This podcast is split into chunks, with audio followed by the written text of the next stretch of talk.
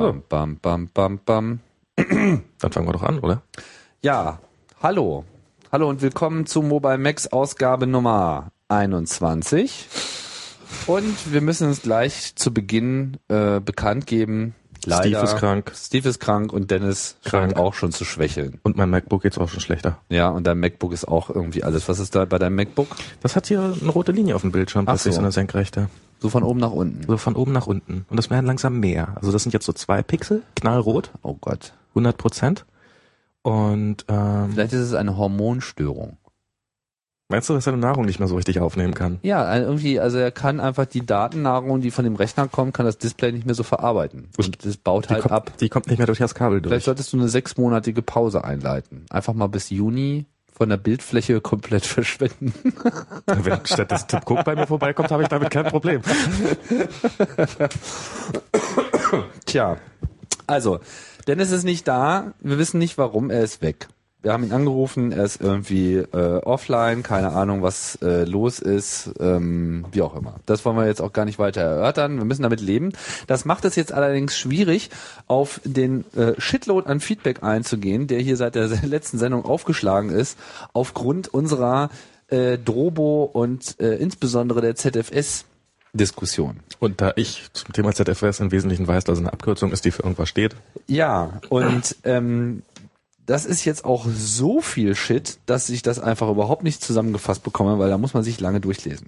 Ich werde mal Folgendes sagen. Also erstens, mein Drobo hat jetzt in den letzten zwei Wochen nicht mehr rumgezickt. oh, Ich habe ihn halt äh, neu aufgesetzt, das war ja auch letztes Mal schon der Fall und äh, betreibe den jetzt mehr oder weniger erfolgreich in dieser Doppel 2 Gigabyte Konfiguration an meiner Time Capsule und äh, ich kann jetzt sozusagen auch das, was ich eigentlich tun wollte, den Inhalt der internen Festplatte auf eben die externe Festplatte, sprich den Drobo, kopieren und habe dann sozusagen ein Secondary Backup, also ein Backup vom Backup, was an sich erstmal eine tolle Idee ist und habe halt auch so ein Device zum Auslagern. Das ist eigentlich alles das, was ich wollte. Das performt natürlich nicht jetzt besonders, aber ist jetzt auch nicht das Wichtigste. Das Wichtigste ist, es läuft.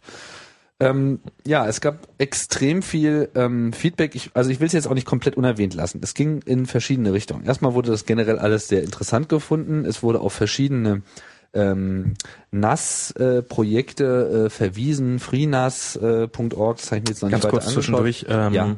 Man merkt daran, dass man alt wird im digitalen Zeitalter, wenn man die dass man aktuelle, die TLAs nicht mehr kennt. dass man die aktuellen äh, Einheiten für für Speicherkapazität nicht mehr kennt, sondern immer das letzte sagt. Zum Beispiel Gigabyte statt Terra. Was habe ich jetzt gerade gesagt? Giga. Zwei Giga. Habe ich schon wieder gesagt? Ja. Oh Mann, ich werd alt. Ne, ich bin immer noch bei Mega, insofern. Okay, ja, Terabyte, mein Gott. Wie auch immer. Auf jeden Fall ähm, gab es verschiedene Leute und deswegen habe ich das auch nochmal explizit geblockt, die halt ähm, da äh, geäußert haben, dass sie ja das eine ganz tolle Idee finden würden, das Ganze mit ähm, ZFS aufzusetzen. Es gab viele kluge Hinweise in Bezug auf Mirroring, wie man irgendwie äh, Rates vergrößern kann und so weiter. Und eigentlich wollte ich das dem Dennis heute alles unter die Nase reiben, aber jetzt ist halt Dennis nicht da und deswegen können wir dieses Thema eigentlich nur vertagen, um ehrlich zu sein. Ja, das wäre ich sehr dafür, weil ich ich habe wirklich von ZFS exakt null Ahnung. Du hast Mehr als null Ahnung. mehr als null, aber weniger als Dennis und Definitiv weniger als Dennis, weil Dennis hat das immerhin schon aktiv im Betrieb und ich äh, lese mir die ganze Zeit nur die Datasheets durch und find's toll. Und ähm, von daher, ja. Ähm, allerdings ähm, gab es interessantes Feedback. Äh, es gab dann zum Beispiel ein ähm, Open Solaris äh, Podcast, die wohl hier auch mal reingehört haben und ganz überrascht waren, dass wir uns da so positiv über andere Betriebssysteme geäußert haben. Weil wir sind ja Mac-User, verstehst du? Und Mac-User finden alles andere einfach doof. Ja, beziehungsweise ignorieren es einfach. Dem ist nicht so. Das kann ich nur noch mal bestätigen. Wir äh, sind hier sehr aufgeschlossen und vor allem Apple Schubsen macht Spaß. Und deswegen habe ich auch noch mal auf dieses äh, Time Slider Feature hingewiesen. Ich weiß nicht, hast du den äh, den den Hinweis verfolgen können? den habe ich, ich habe es mir mal angeguckt, die Seite dazu. Es sieht natürlich jetzt. hast du diesen Screencast gesehen? Den, ach, gibt's einen kompletten. Ich habe nur einen Screenshot gesehen von so einem User Interface, wo man dann so oben Genau so einen das. kleinen Regler hat, Das man einstellen kann. Das gibt's nämlich auch noch in bewegt und ähm, der Screencast zeigt halt im Wesentlichen, wie man das bedient. Und gut, kurz gesagt, es ist eigentlich vollkommen naheliegend. Ja, also er hat äh, so ein Demo gemacht, macht da so äh, was ist es, Open Office, wie heißt da nochmal gleich das ähm, Slide-Erzeugungs-Tool, wie auch immer, macht da so eine Präsentation, ändert da so ein paar Sachen, hat in seinem Finder, welcher da heißt Nautilus, in dem Also das GNOME Nautilus System, quasi. genau. Mhm. äh, hat dann, dann halt auch so ein Preview von dem ersten Slide, wo man halt sieht, was da drauf steht. Und dann ähm, ändert er so ein paar Sachen und speichert es nochmal ab. So. Und das System war jetzt so eingestellt, dass es alle 15 Minuten einen Snapshot macht. Mhm. Und dann hatte er in diesem Fenster für dieses Verzeichnis so einen Slider halt, so einen Timeslider, Der Schieberegler? ja, mit dem er halt einfach in die Vergangenheit gehen konnte. Also so wie Apple das macht mit diesem bekloppten Nach hinten? Star Wars Schieß mich tot irgendwie äh, jetzt auch Windows XP Optik auf Mac OS X. Also ich finde es wirklich, ich meine mal ehrlich, diese Time Machine Optik, Max, Das ist, kann man das? das ist schon grenzwertig, sagen wir es ja, so. ich meine, da, also da müsste doch auch wirklich der gepflegteste Fanboy äh, Probleme haben. Als ich das in der Beta gesehen habe, dachte ich mir so, ha ha ha, wie lustig, das schafft's nie ins Release. Hm. Ja, weil ich dachte, da, da, da das wäre jetzt mal so ein, so ein, so, was nicht, so ein Demo. Easter Egg. ich dachte, das ist ein Easter Egg. Die können doch nicht, nicht ernsthaft mir jetzt mit animierten Sternenhaufen irgendwie ankommen, so, so ein Faster zu machen. Und ich meine mal ehrlich, hast du es mal benutzt? Es ist zum Kotzen. Es ist langweilig.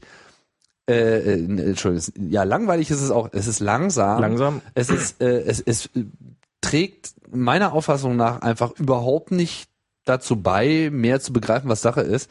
Ganz im Gegenteil. Du hast so dieses, du hast da so einen Ordner im Finder, da drückst du so diese Taste jetzt irgendwie Time Machine, dann verschwindet alles, was du gerade so in deinem, worauf du dich gerade konzentrierst, Außer das Fenster. ja, äh, das verschwindet. Das heißt, du bist aktiv damit beschäftigt zu begreifen, was jetzt irgendwie überhaupt passiert, weil dein eigenes Fenster ja auch ähm, nicht so bleibt, wie es ist, sondern es resized sich und Na, so wenn es so richtig weiter. schön in die Mitte reinpasst. Und noch schlimmer, wenn du diesen Ordner, auf den du gerade blickst, noch gar nicht in deinem Backup hast, dann springt er da, glaube ich, sogar raus und so. Also es ist, äh, Na, äh, äh, keine Ahnung, es ist furchtbar. Also da würde ich, also so furchtbar würde ich jetzt nicht sagen, weil es ist, ich, ich würde ein paar gute Haare dran lassen. Also es ist, ähm, ist ja mit 10.5 gekommen und das war die erste Version, die hatte noch ihre ha Ösen und Haken. Ähm, also was ich ja, was ist, ist eine Lösung, die theoretisch in jedem Programm funktioniert. Also die funktioniert ja auch in Mail, die funktioniert ja auch im Adressbuch und Ja, ein, sehr theoretisch, weil praktisch hat sich da wenig getan. Ich meine, kennst du ein einziges Programm, außer denen, die serienmäßig dabei sind, die davon Gebrauch machen? Ich kenne nichts. Kein einziges Mac-Tool hat Time Machine implementiert. ist das noch zu schwer einfach oder wieso nicht? Na, offensichtlich ist es nicht einfach genug, weil sonst äh, Ansonsten hätte sie da klar. Ja, also ich meine, das ist eigentlich eine totale Niederlage. Damit habe ich auch nicht gerechnet. Ich dachte, äh, da könnten jetzt Stimmt, eine Menge hatte nie Programme wieder so richtig drüber nachgedacht. Ja, und äh, ich finde, an der Stelle ist das Time Machine Konzept von Apple auch wirklich äh, gescheitert. Also wenn sie es jetzt in, in anderthalb Also- Jahren nicht schaffen, äh, da mindestens auch einen einzigen Shareware-Autor mal auf ihre Seite zu ziehen, dann dann ist da einfach was bekloppt. Und ich Nee, das dir müssen auch, sie besser machen. Leute, Das ist, aber das ist, eigentlich ist das Konzept nicht. ich sag, ja, na klar ist eigentlich das, aber eigentlich war auch Power Talk irgendwie damals, äh, was sie mal rausgebracht haben, war eigentlich auch mal eine tolle Idee. Und OpenDoc ein war, Power Talk. ja, Power Talk war so mit irgendwie, ich schieb dir mal eine Datei auf dein User-Icon und dann geht das übers Netz und dann ist das bei dir in der Inbox auf deinem Desktop. Ah, Ja, das Zeug. System 7 das, Pro. Das konnte ich nie nutzen, weil ich keine vernetzten Macs hatte. Ja, genau. Aber das war an sich auch so eine tolle Idee, aber das waren einfach so komplizierte APIs und irgendwie dann haben sie auch noch diesen Schwachsinn eingeführt mit, wir haben jetzt eine Pro-Version von unserem Betriebssystem, für die manche Leute bezahlen und nicht. Also eine Ja, das bessere. Methode, äh, äh, Developer auszuschließen oder irgendwie User Acceptance niedrig zu halten, konnten sie sich fast gar nicht. Ja, das waren ja auch die schlimmen Jahre. Das waren die schlimmen Jahre und das war dann auch wirklich der Anfang, äh, fast vom, der Anfang vom Ende. So, aber offensichtlich sind sie davor nicht gefeit. Und dieses Time Machine User Interface, ich sag's nochmal, das ist einfach distracting. Was bitte hat das mit meinem Computing zu tun? Ich will nicht, dass mir so eine Software, nur weil ich mal eben in ein Backup schaue. Ich meine, die, die inszenieren das, als wäre das jetzt irgendwie der Beginn eines, eines Hollywood-Spielfilms. Ja.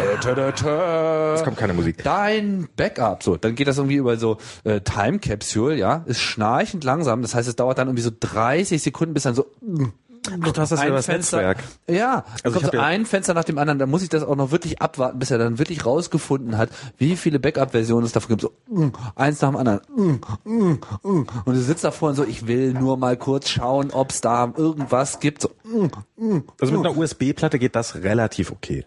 Ja, aber das kann ja wohl nicht deren Ernst sein, dass das so scheiße skaliert. Ich meine, dann ist mal irgendwas langsam und, und, und, und, und dann kriegt das auch gleich im User-Interface. Mal ehrlich, ich meine, ich will 30 Frames pro Sekunde in meinem Betriebssystem haben und zwar immer.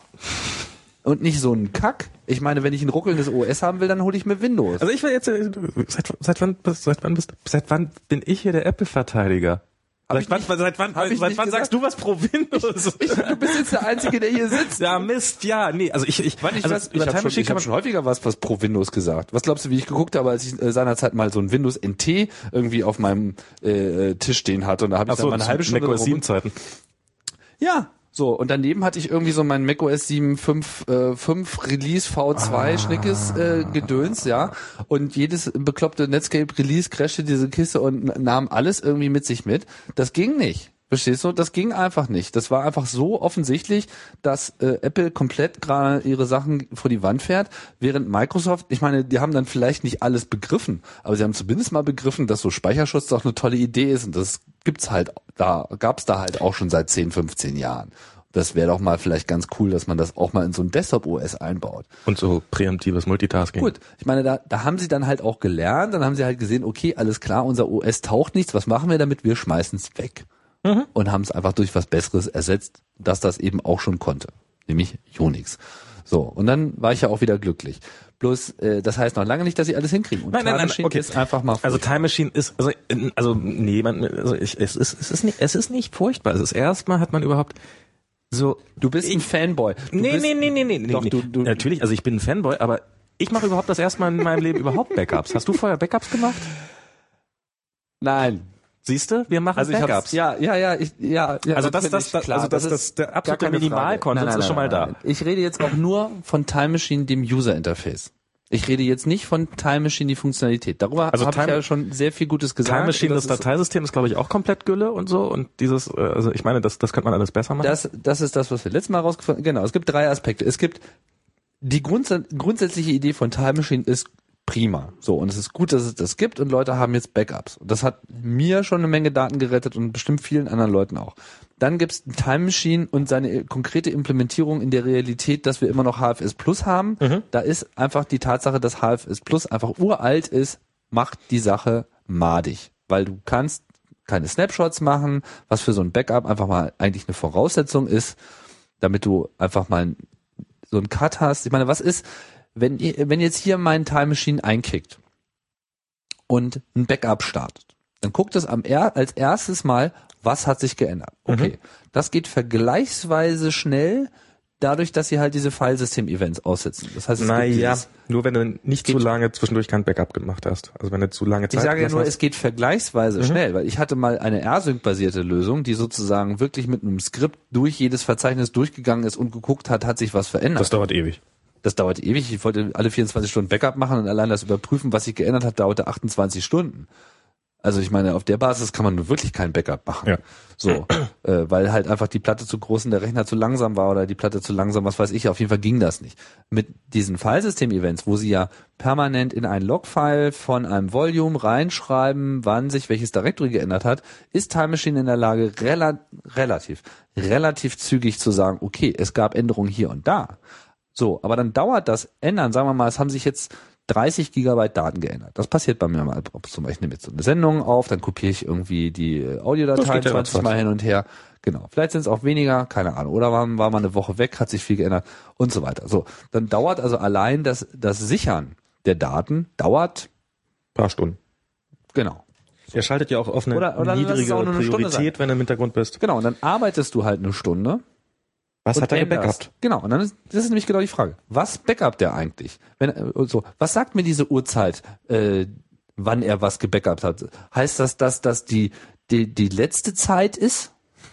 Na, Noch wesentlich Oder problematischer finde ich ja da irgendwelche SQLite-Datenbanken oder sowas, von denen es ja nun auch im macOS mittlerweile mehr als genug gibt, ähm, die man ja eigentlich schließen muss, bevor man sie äh, Da, backupt. das ist aber nochmal ein ganz anderes Problem. Und das hast du auch mit ZFS. Ähm, Inkonsistente Daten. Genau, jetzt, jetzt wollte ich noch mal kurz nämlich sagen, das mit dem, mit dem, ähm, na, da, da, da. Also Snapshots haben gegenüber dem Problem, was ich jetzt gerade gesagt habe, was macht er sozusagen in dieser Stunde, während er ein Backup macht? Das gibt die Stunde Hat nicht. den Vorteil, genau, es gibt diese Stunde nicht. Das heißt, dann hast du wirklich einen Cut in dem Moment, wo das Snapshot erfolgt ist, ist wirklich exakt ab dieser Sekunde, alles, was sich dann ändert, kommt nicht mehr in dieses Backup.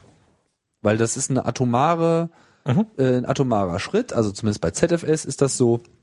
Sollte eigentlich jedes Snap Snapshot so sein, aber ich kenne jetzt die konkrete Implementierung äh, anderer Snapshot-Systeme jetzt auf anderen Filesystemen so nicht, aber im Prinzip ist die Idee ja immer die gleiche. Du hast halt eine Directory-Struktur, du machst den Snapshot, du erhältst dir diese Directory-Struktur und danach, wenn weitere Änderungen auf das Dateisystem kommen, dann machst du so eine Copy- und Write-Geschichte. Sagst du was? Überschreibst einfach die alten Daten nicht.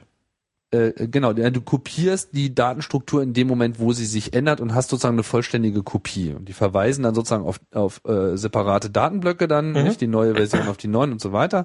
Die sind dann beide vorhanden. Das heißt, dein Plattenbedarf wächst eben auch nur so weit an, wie du wirklich reale Änderungen hast und das eben auf Blockebene, nicht auf Dateiebene, das, Das können ja der Fall ist. virtuelle, virtuelle Maschinen auch schon eine ganze Weile. So VMware oder sowas haben ja auch diese Funktion, dass du zu jedem Zeitpunkt einen Snapshot machen kannst vom gesamten Betriebssystem und exakt da weitermachst, wo du aufgehört hast. Ja gut, aber die schreiben dann aber auch wahrscheinlich eine vollständige Kopie des Speichers weg. Ja, des Arbeitsspeichers schon, aber ich meine, der virtuellen Festplatte, die sie haben, da gehen sie wahrscheinlich genauso vor. Also sie haben ja auch eine virtuelle Festplattendatei und überschreiben dann einfach die Änderungen nicht. Ah, ähm, okay, darüber habe ich mir noch keine Gedanken gemacht. Zurück nochmal zu Time Machine. Ja, also wir haben jetzt sozusagen diese verschiedenen Aspekte so. Und dann gibt's einfach das User Interface. Und jetzt komme ich wieder zurück auf Timeslider und wie ich, wie ich der Meinung bin, wie das integriert sein sollte. Was mich von Anfang an gestört hat bei Time Machine und diesem User Interface ist, dass sie das behandeln, als wäre das was total anderes. Ja, das ist so dieses, tada, jetzt schaust du in dein Backup. Alles andere äh, hat zu enden. Du darfst jetzt nicht twittern, du darfst jetzt nicht irgendwie deine Notizen machen in deinem Naja, aber ich meine, Notepad, was du gerade Je länger ich hast. drüber nachdenke, desto, desto, desto, also ich finde, ich finde, also ich meine, diese 3D-Buttons, über deren Schönheits, Damit wollen wir gar nicht erst die anfangen. braucht man, da braucht man nicht drüber zu diskutieren. Ich finde es aber insofern ähm, jetzt gar nicht so verkehrt, weil ähm, es ist ja so, man, man zieht ja tatsächlich, also die Daten drumherum, die Fenster, die, die ausgeblendet werden in dem Moment, also man, man, man nimmt ja nur dieses eine Fenster mit in die Vergangenheit, in Anführungsstrichen. Also ich meine, es geht ja, Ja, und warum soll ich mir nicht gleichzeitig zwei Fenster in der Vergangenheit anschauen? Warum soll ich mir nicht anschauen, da ist mein Archivordner und da ist mein aktueller Projekteordner und ich schaue bei beiden mal äh, nach, wie das vor zwei Wochen war? Was ist, wenn ich zwei Backups miteinander vergleichen will in meinem Finder? Dann geht das einfach nicht. Ja, aber das will man- ist also einfach ein aber das- Kinderinterface. Das, ist, das, das, ist einfach das ist ein wirklich, Kind, ja natürlich das ist ein Kinderinterface, das Time soll's einfach Machine machen. User Interface, das ist wirklich Fischerpreis für irgendwie äh, Nee, aber guck mal, du willst doch auch, also es, geht- das, das Prinzip ist doch, dass du immer nur ein Fenster mit in die Vergangenheit nimmst. Ja, das ist das was soll das? Das, so ist das, so, so ist das Konzept. Also ich will, Ja, eben- so ist das Konzept. wenn Das ich, wenn Konzept ich mein, scheiße. wenn ich, nee, ich will ja auch immer, ich will ja nie alles. Also wenn ich zum Beispiel in meinem Adressbuch bin, feststelle, ich habe da, oder Mail, ich habe eine Mail gelöscht. Ein konkreter Fall, den ich schon hatte, versehentlich, irgendwie vor, äh, vor drei Tagen war sie noch da, mal gucken, wo die Mail ist. Dann gehe ich in diesen Ordner rein und scrolle so lange zurück in diesem Fenster, bis ich genau meine Mail wieder sehe. Und dann will ich ja gar nicht, dass sich die anderen Fenster ändern. Die, die sollen ja gefälligst, also ich möchte ja nicht deswegen mein, mein, mein PDF-Dokument oder das, woran ich gerade arbeite, das soll ja nicht mit in die Vergangenheit rutschen, sondern es soll ja genau diese eine Mail will ich ja wieder haben. Und dann ist es auch notwendig, dass, dass ich das irgendwie visuell dargestellt kriege. Also ich würde es toll finden, wenn es da was Besseres gäbe, aber so, so inkonsequent finde ich das gar nicht so auf den ersten Gut, Blick. dann machen wir eine, okay, dann machen wir einen Unterschied. Ich finde, bei Dateien könnte man auch noch einen anderen View anbieten. Und da finde ich einfach diese Timeslider-Geschichte viel eleganter. Also bei Dateien bin ich ganz ehrlich gesagt auch mit Time Machine schon lange dazu übergegangen, einfach direkt in das Backup reinzugehen, Ordner aufmachen, Datei rückholen, fertig. Ja, und ist auch ein bisschen inkonsistent. Zum Beispiel, wie bildest du ab, dass es diesen Ordner gar nicht gab? Damals. Du gehst halt in der Vergangenheit zurück und irgendwann gab es diesen Ordner nicht. Das bietet dir dieses User-Interface auch nicht. Also, wie auch immer, ja, also ob Dann- nun also der eine oder der andere Ansatz äh, da äh, angemessener ist, ich finde das, äh, weder sieht's gut aus, Also es sieht scheiße aus, da können wir uns einigen. Genau, und es wird vor allem nicht angenommen von der Programmierergemeinde. Das ist wirklich, das ist wirklich ein echt großes Problem, weil das ähm, sollten sie eigentlich auf die Reihe kriegen, dass ich meine, das sollte ja wirklich für so ein Programm nicht mehr sein, als mach da nochmal die Datei im Hintergrund auf und äh, wir blenden das Fenster erst ein, wenn er nach hinten scrollt. Ja. Sollte ja eigentlich gehen. Ich finde auf jeden Fall, dass mit diesen Snapshots, das muss auf jeden Fall dringend kommen. ähm, aber ich wiederhole mich. so, was haben wir denn noch? Also, es gab ja eigentlich nicht viel. Ähm, also ich habe zumindest jetzt nicht sehr viel ähm, aus der Nachrichtenlage als relevant genommen. Ich meine, okay, wir haben jetzt hier den den äh, temporären Abgang von äh, Herrn Jobs. Er ist wohl dann doch ein bisschen kranker oder irgendwie, äh, keine Ahnung, ihm ist das irgendwie alles wahrscheinlich. Kann man langsam mal sagen, dass, das, dass, dass ich die Vermutung habe, dass das nicht so temporär ist, wie er das immer darstellen wollte? Wie er das immer da. Ich glaube, der ist einfach, krank. der wird jetzt, der ist krank und der wird sein, sein, seine Zeit jetzt vermutlich außerhalb von irgendwelchen großen Technologiekonzernen verbringen. Ach, ich glaub's nicht. Der kommt wieder. Also ist, äh, ich halte den für ausreichend unverwüstlich. Aber ich will also auch nicht in so eine äh, Steve Jobs. Wobei ich mir auch vorstellen kann, dass er sowieso, äh, wenn dann sich eher auf das iPhone konzentriert, auf sein neues Hobby und nicht so sehr auf den Mac. Ähm, ja, oder äh, was auch immer. Aber äh, ich meine, er ist ja nicht, er ist ja nicht tot. Ich meine, er ist ja nicht, wenn er jetzt zu Hause sitzt und irgendwie mal Ruhe hat. Ja, Mann, der Mann braucht nach 30 Jahren Führung an so und so viel Konzernen auch mal einfach ein bisschen Urlaub. Ich glaube es auch. Außerdem kann er darüber nachdenken, was er, äh, wie er den Palm Pre findet. oh, was für eine Überleitung. Nicht wahr? Das war großartig. Oi, oi, oi, oi. mal einen Schluck Mate. Ich habe ja so eine, so eine grobe Ahnung, dass äh, Grund seiner Erkrankung durchaus auch dieser Palm Pre sein könnte. Nach allem, was man so hört. Das ist aber jetzt wirklich eine sehr arge Verschwörungstheorie. Nee, also ähm, ähm, es ist ja, ähm, Palm hat ja, also das, das muss man erstmal lassen. Also Palm hat auf der CES was vorgestellt, wo man, also Palm war ja tot. Ja. Die haben, die haben früher fast tot. Wir, wir erinnern uns noch, die haben, hießen, die haben diese Palm Pilots gebaut, die wir alle geliebt haben, weil es damals nichts Besseres gab und dann haben sie gedacht, hey, die lieben diese Palm Pilots, weil es die einzigen Geräte sind und ähm, dann hat Microsoft angefangen, äh, ganz ähnliche Geräte zu bauen und irgendwann hat Palm dann festgestellt, Moment mal, was wir da bauen, ist totale Scheiße. Und nicht mal ein Smartphone haben sie auf die Reihe gekriegt. Hattest du ein Palm? Ich hatte, ich hatte, ähm, ich hatte ein Palm 3 als IBM-Nachbau, der hieß dann IBM Workpad, glaube ich, oder irgendwie sowas. Ich erinnere mich, dunkel. So ein ganz hässliches Teil. Also es war eigentlich nur ein Palm 3, ein bisschen anderen Gehäuse. Ähm, der hat dann irgendwann meinen Geist aufgegeben und dann habe ich mir einen Handspring Visor gekauft. Und Handspring waren die Leute, die Palm gemacht haben. Die genau, die haben eine eigene Firma gegründet, haben eine Lizenz für das Betriebssystem sich gekauft von mit, Palm. Mit, mitgeben lassen sozusagen, genau. Ähm, und haben plötzlich angefangen, relativ geile Geräte zu bauen, wobei dieser Handspring Visor, der hatte was ganz Furchtbares, das war so ein Slot, wo man theoretisch Erweiterungskarten hätte reinstecken können. Ähm, was aber, ich glaube, da hat nie wirklich jemand was für produziert. Es gab da, glaube ich, so WLAN-Karten und, und Telefonie-Geschichten. Äh, okay, ja, ich mir aber auf jeden Fall. Dann habe ich den irgendwann mal, der war in so, der war in so einem wunderschönen Lederetui, was ich mal so in der Hand hielt und dann habe ich das mal so äh, mit so einer großen Handbewegung ähm, durch den Raum geschleudert und der Visor flog dabei in hohen Bogen durch die Gegend und hat den Flug sehr gut überlebt, aber das Aufkommen nicht, woraufhin ich mir dann ein Handspring Visor Deluxe gekauft habe. Mhm. Und das waren, kennst du die Dinger noch? Das waren so, das waren so super dünne. Ich habe nie ein Handspring-Gerät jemals gesehen, muss ich sagen. Die waren echt sexy. Gab's also die überhaupt in Deutschland? Ja, ja, klar. Ich habe die ja in Deutschland gekauft. Die gab's, okay. gab's sogar eine Zeit lang. Also den Visor Deluxe, den gab's damals so irgendwie relativ günstig sogar irgendwie bei Mediamarkt im Sonderangebot. Und ich habe natürlich, also meiner ist zwei Wochen später kaputt gegangen, so dass ich ihn mir bei eBay holen musste. Aber das war so ein kleines silbernes Gerät, das war so dünn, dass dieser Stylus nicht mehr ins Gerät reinpasste, sondern er wurde so von außen drauf gesteckt. Der Stylus. Ähm, und so ein gut federnder Klappmechanismus oben für den Deckel. Das war echt ein extrem schönes Gerät, sehr flach. Ich würde so schätzen, so ah, fünf Millimeter vielleicht. Na gut. Aber wir echt wollen ja auf die aktuelle Geschichte kommen. Also ich kann auch mal, ich hatte so einen Palm Pilot, so ein ganz, den allerersten. Ich glaube ich weiß nicht mehr ganz genau, ob es der allererste war oder der schon irgendwie mehr RAM hatte, keine Ahnung. Und was man ja damals sagen Ich glaube, ich hatte einen Palm Pilot Professional, das war dann, glaube ich, irgendwie so 97, gab es da irgendwie so ein weiteres Modell. Das dürfte die zweite Generation gewesen sein. Ja. Weißt du, was ich an den Palms immer ganz witzig fand? Ich fand aber die, ich äh, muss sagen, ich fand die Geldausgabe dafür danach komplett sinnfrei. Das hätte ich mir echt sparen können. Ich habe den geliebt. Wofür? Ich meine, was hast du mitgemacht? Also was ich gemacht habe, war damals ähm, massenhaft ähm, darauf ähm, Zeitschriften gelesen. Ich bin damals sehr viel Bahn gefahren. Ah, du hast ja als E-Book benutzt. Und habe den dann als E-Book-Reader genutzt. Ich hatte so ein Programm, das hieß Plucker. Das konnte einem, da konnte man Webseiten angeben. RSS-Feed gab Das war vor der Erfindung des RSS-Feeds. Mhm. Das konnte so aus Webseiten die wesentlichen Inhalte rauslegen. Gab so für Spiegel Online und so, gab es alles Skripte. So ein Scraper. Und dann wurde, wurden die abgesucht und dann wurden die runtergeladen aufs Gerät. Das war ein komplett automatisierter Prozess, der funktionierte ziemlich gut. Mhm. Und dann hat man die drauf gehabt auf sein Palm. Dafür war es schon mal allein toll. Dann gab es ein fantastisches Spiel, was ich ähm, so leider bis heute fürs iPhone noch nicht entdeckt hat. Vielleicht hat das ja jemand. Das heißt Traffic. Das war drei Kilobyte groß oder sowas. Also es Ja. war wirklich lächerlich klein.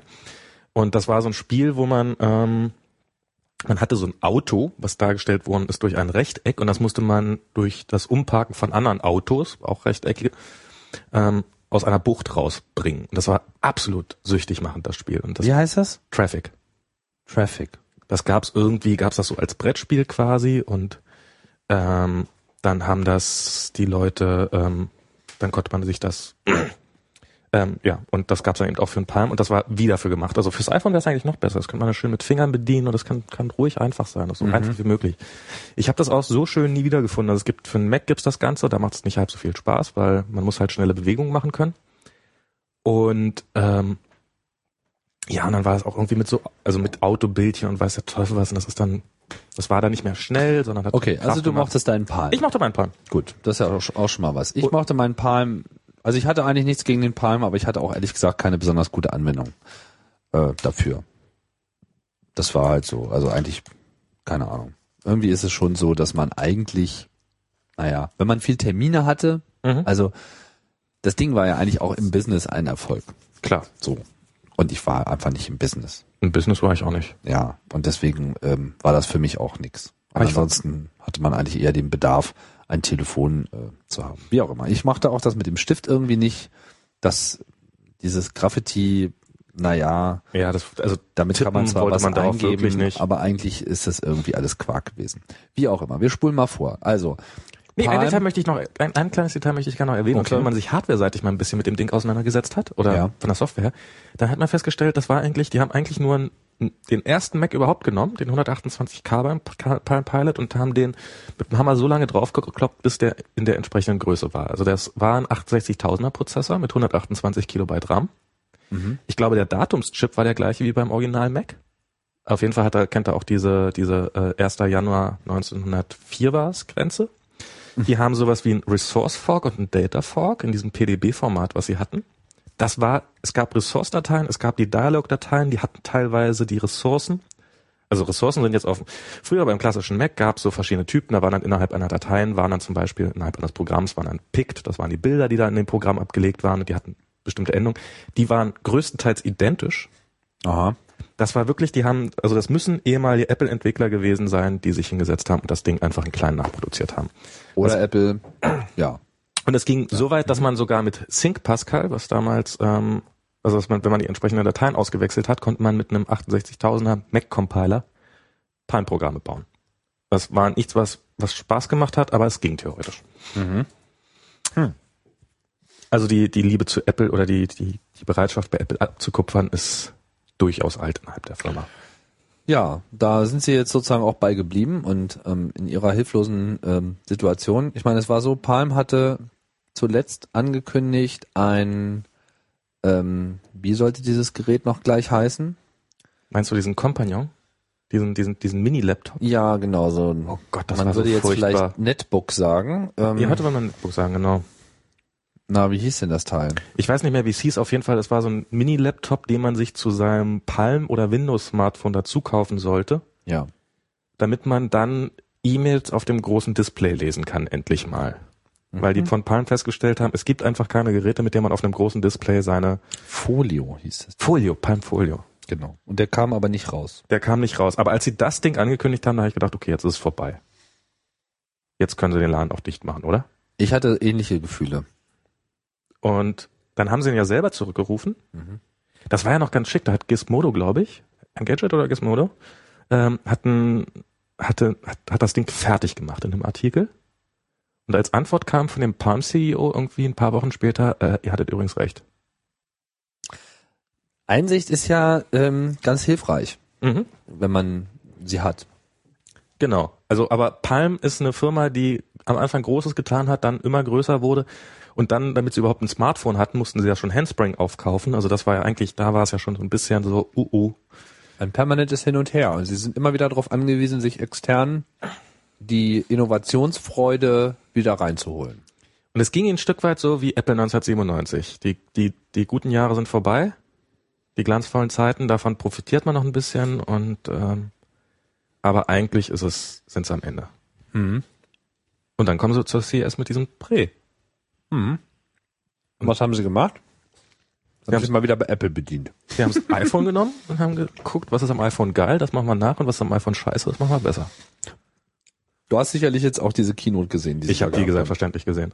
Die war ja insofern schon mal relativ bemerkenswert, als dass sie nicht total langweilig war. Also dieser, man merkte dem, dem, ähm, dem Rubinstein, also der jetzt sozusagen dafür Dessen Stimme verantwortlich man sein- auch kannte, wenn man schon mal eine Apple Keynote gesehen hat. Der war auch schon mal on stage, Der ne? war auch schon mal on stage. so mit dem iPod und so mhm.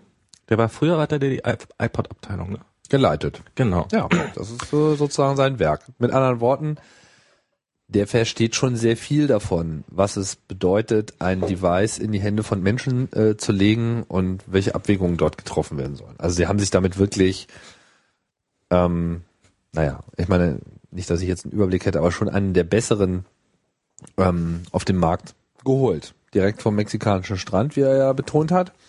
Na, nicht nur das. Also es gab ja mal, es gab ja so die Geschichten eben, dass äh, Steve Jobs ja schon ganz böse bei Palm angekl oder angerufen haben soll und die dann mal schön zusammengeschrien haben, weil die wohl sich so in der iPhone- und iPod-Abteilung bedient haben, was die Mitarbeiter angeht. Ähm, was, also es, dass da wohl Dutzende Apple-Entwickler von Palm direkt abgeworben werden worden sind, Abgeworben. abgeworben worden sind. Und ähm, die dann alle an diesem Gerät offensichtlich mitgearbeitet haben. Man kriegt so den Eindruck, nicht? Weil es gibt doch äh, eine ganze Menge Details, die wirklich eine 1 zu 1 Kopie ähm, des iPhone User Interfaces sind. Ich sag mal so, wir scrollen durch eine Liste und ich weiß nicht, bumpt es auch am Schluss? Ähm, Oder so eine Details habe ich ehrlich gesagt noch gar nicht weiß ich gesehen. jetzt nicht, aber so mal mit dieser Acceleration äh, und dass es langsamer wird und so weiter, das äh, ist auf jeden Fall mit drin. Wobei ich auch sagen würde, das nicht zu kopieren, Wäre dumm. ist einfach ein Fehler. Also ich, ich, ich gucke richtig blöd, wenn irgend so ein System äh, das nicht macht. Was war das letzte System? Android, genau. Das dürfte man, also für ein gutes Gerät dürfte das mittlerweile State of the Art sein. Auf diesem G1 ist das nicht so. Oder täusche ich mich jetzt gerade? Verwechsel ich Weiß das mit irgendwas ich anderem, was nicht ich noch in der Hand hatte? Was hatte ich denn noch in der Hand? Ähm, okay, also bis zum Beweis des Gegenteils äh, sage ich jetzt mal, dass es das war. Auf jeden Fall gibt es solche äh, Systeme und ähm, man kommt sich irgendwie komplett bekloppt vor, wenn da keine Acceleration drin ist.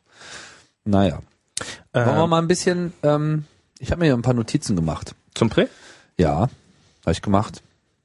Was mir so gefiel und was mir nicht so gefiel. Also was, was, fang mal an. Dann können wir immer, Erste No- Notiz war weitgehende Kopie des iPhones.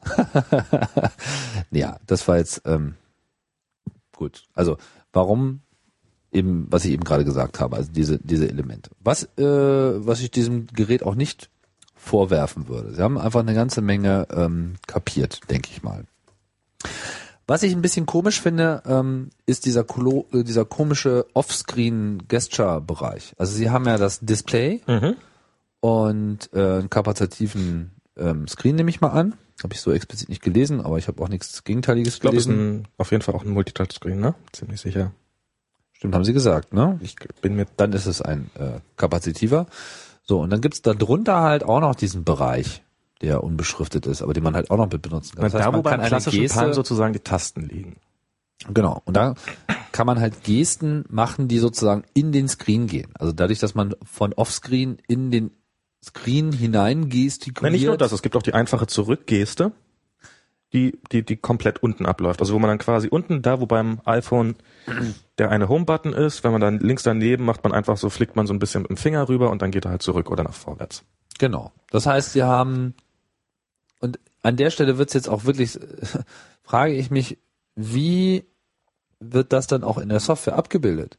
Weil wenn ich jetzt den Screen habe und dann habe ich aber nochmal die, also ist die Geste dann sozusagen vollständig entkoppelt von der Position äh, dadurch oder Also die konnte man- ich glaube, diese Gesten- Screen, auf dem man nichts zeigt? Also wie ist das für die Software? An der Also ich Stelle? nehme an, für die Software wird das so sein, dass, dass die da so, ähm, da, also da, da sind ja so vier LEDs, glaube ich, unten. Also man hat quasi kein Feedback ja in dem Bereich, außer eben durch vier LEDs, die drunter sind. In, und das nochmal so ein bisschen andeuten. Also wenn man so eine Rückwärtsbewegung gemacht hat, dann leuchten die mal kurz auf. Ach wirklich? Ja.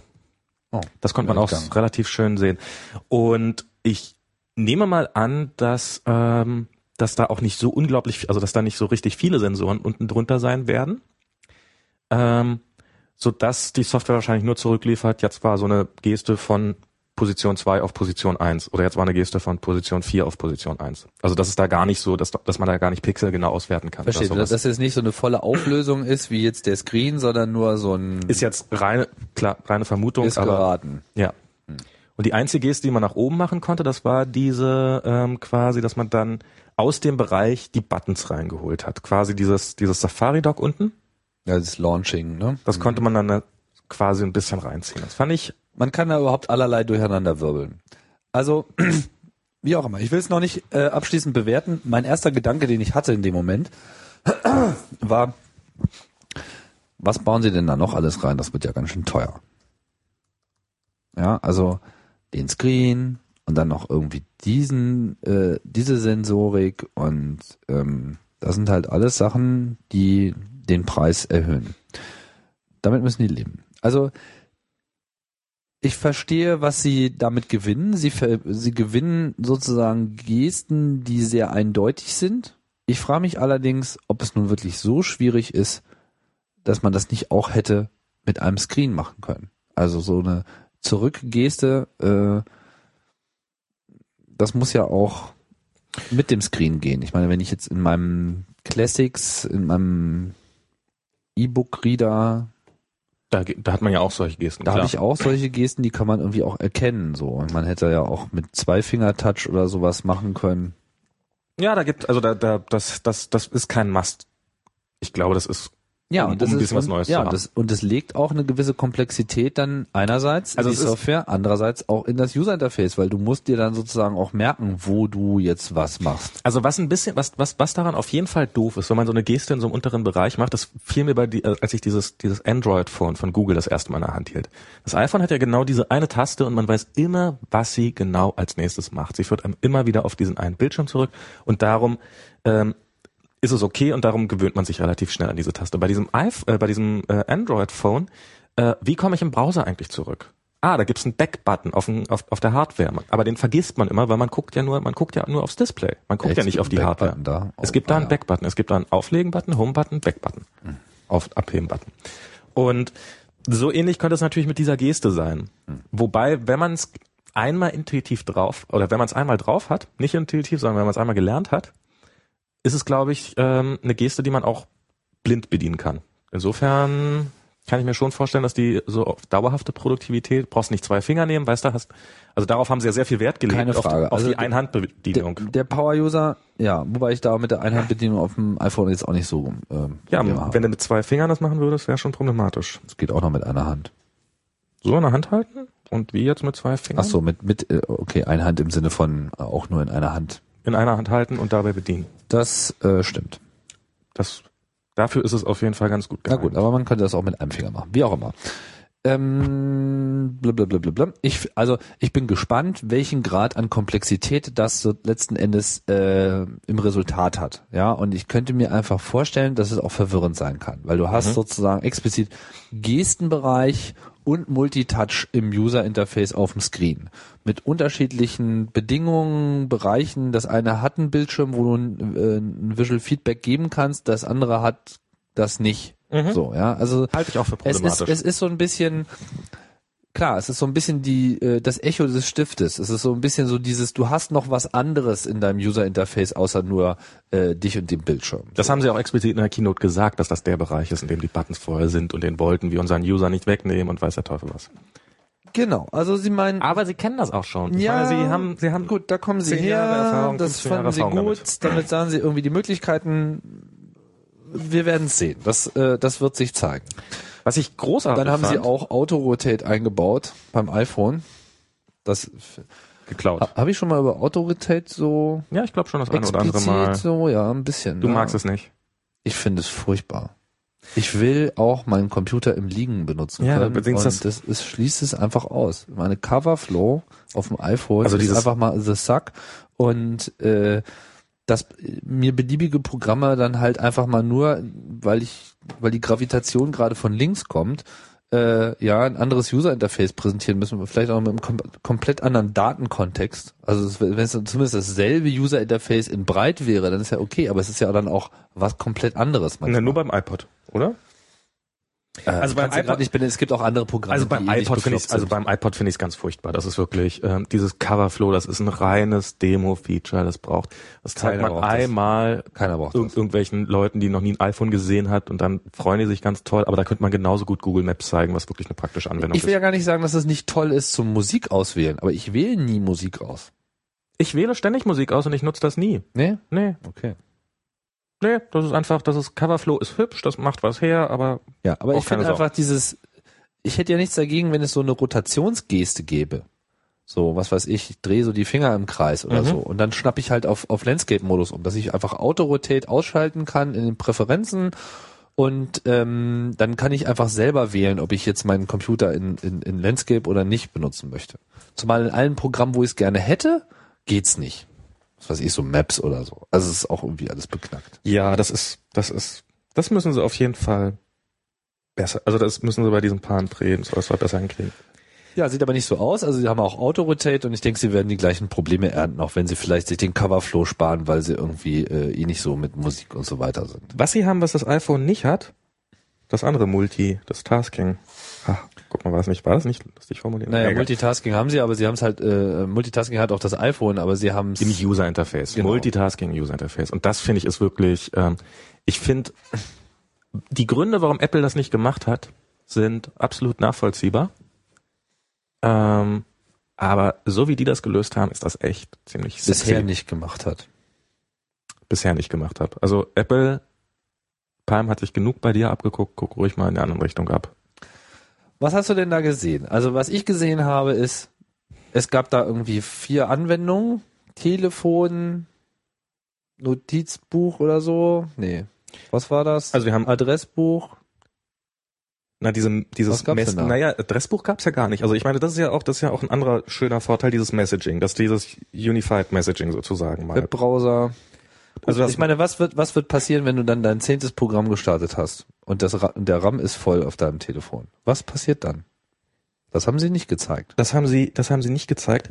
Ich habe aber eine Theorie, dass das vielleicht tatsächlich gar nicht so ein gigantisches Problem werden könnte. Weil?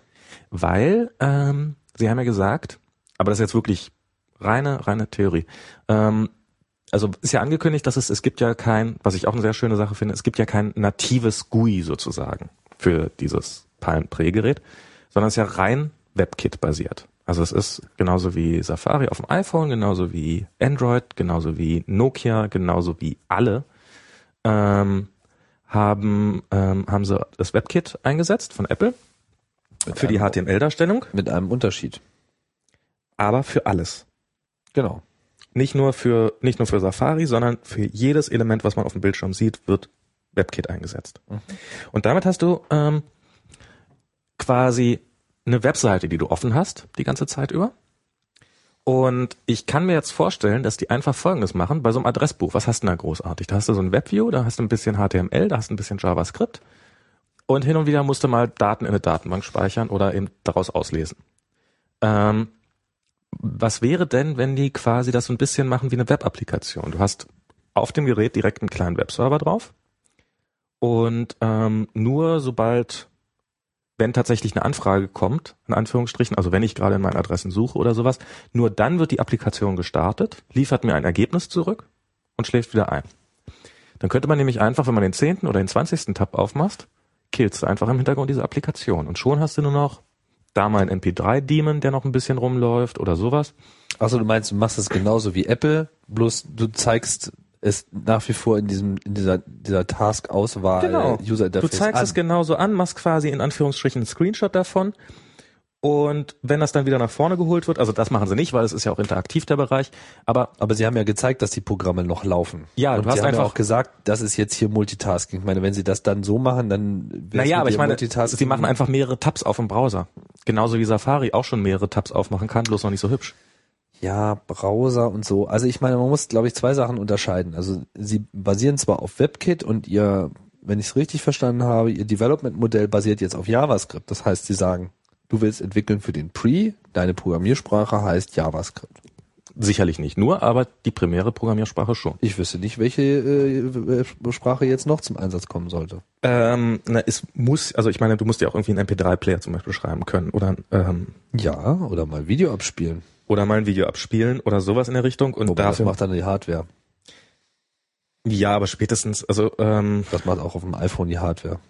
Jetzt so ein Java-Server oder äh, ein Java-Client, weiß ich nicht. Also dürfte mittlerweile in JavaScript möglich sein, aber weiß Oh ich ja, nicht. natürlich, na- natürlich ist es alles möglich in JavaScript. Das ist eine richtig coole Programmiersprache. wenn du die entsprechenden APIs bietest, klar. Also entweder haben sie die APIs komplett nachgebaut Ja, oder aber die APIs musst du in jeder Programmiersprache äh, bereitstellen. Das ist jetzt äh, kein besonderes Problem in, äh, von JavaScript. Ich meine, JavaScript ist nur eine andere Programmiersprache, die bei Default noch nicht in Anführungsstrichen Native Speed bietet. Nur da kommen wir ja halt jetzt hin. Genau. Die, die Aber- WebKit-Version mit Squirrelfish und so weiter, die, die gehen ja in die Richtung äh, Native Speed sich anzunähern.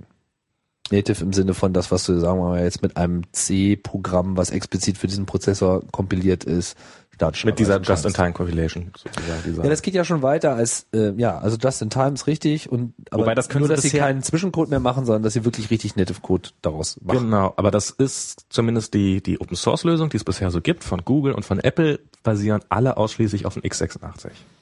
Und zwar auch nicht mal auf dem x64, sondern alle auf dem x86 Ja, und auch nicht auf solchen Embedded Ja, aber sie arbeiten auch an ARM. Klar arbeiten die da dran. Aber also vielleicht haben sie es ja schon.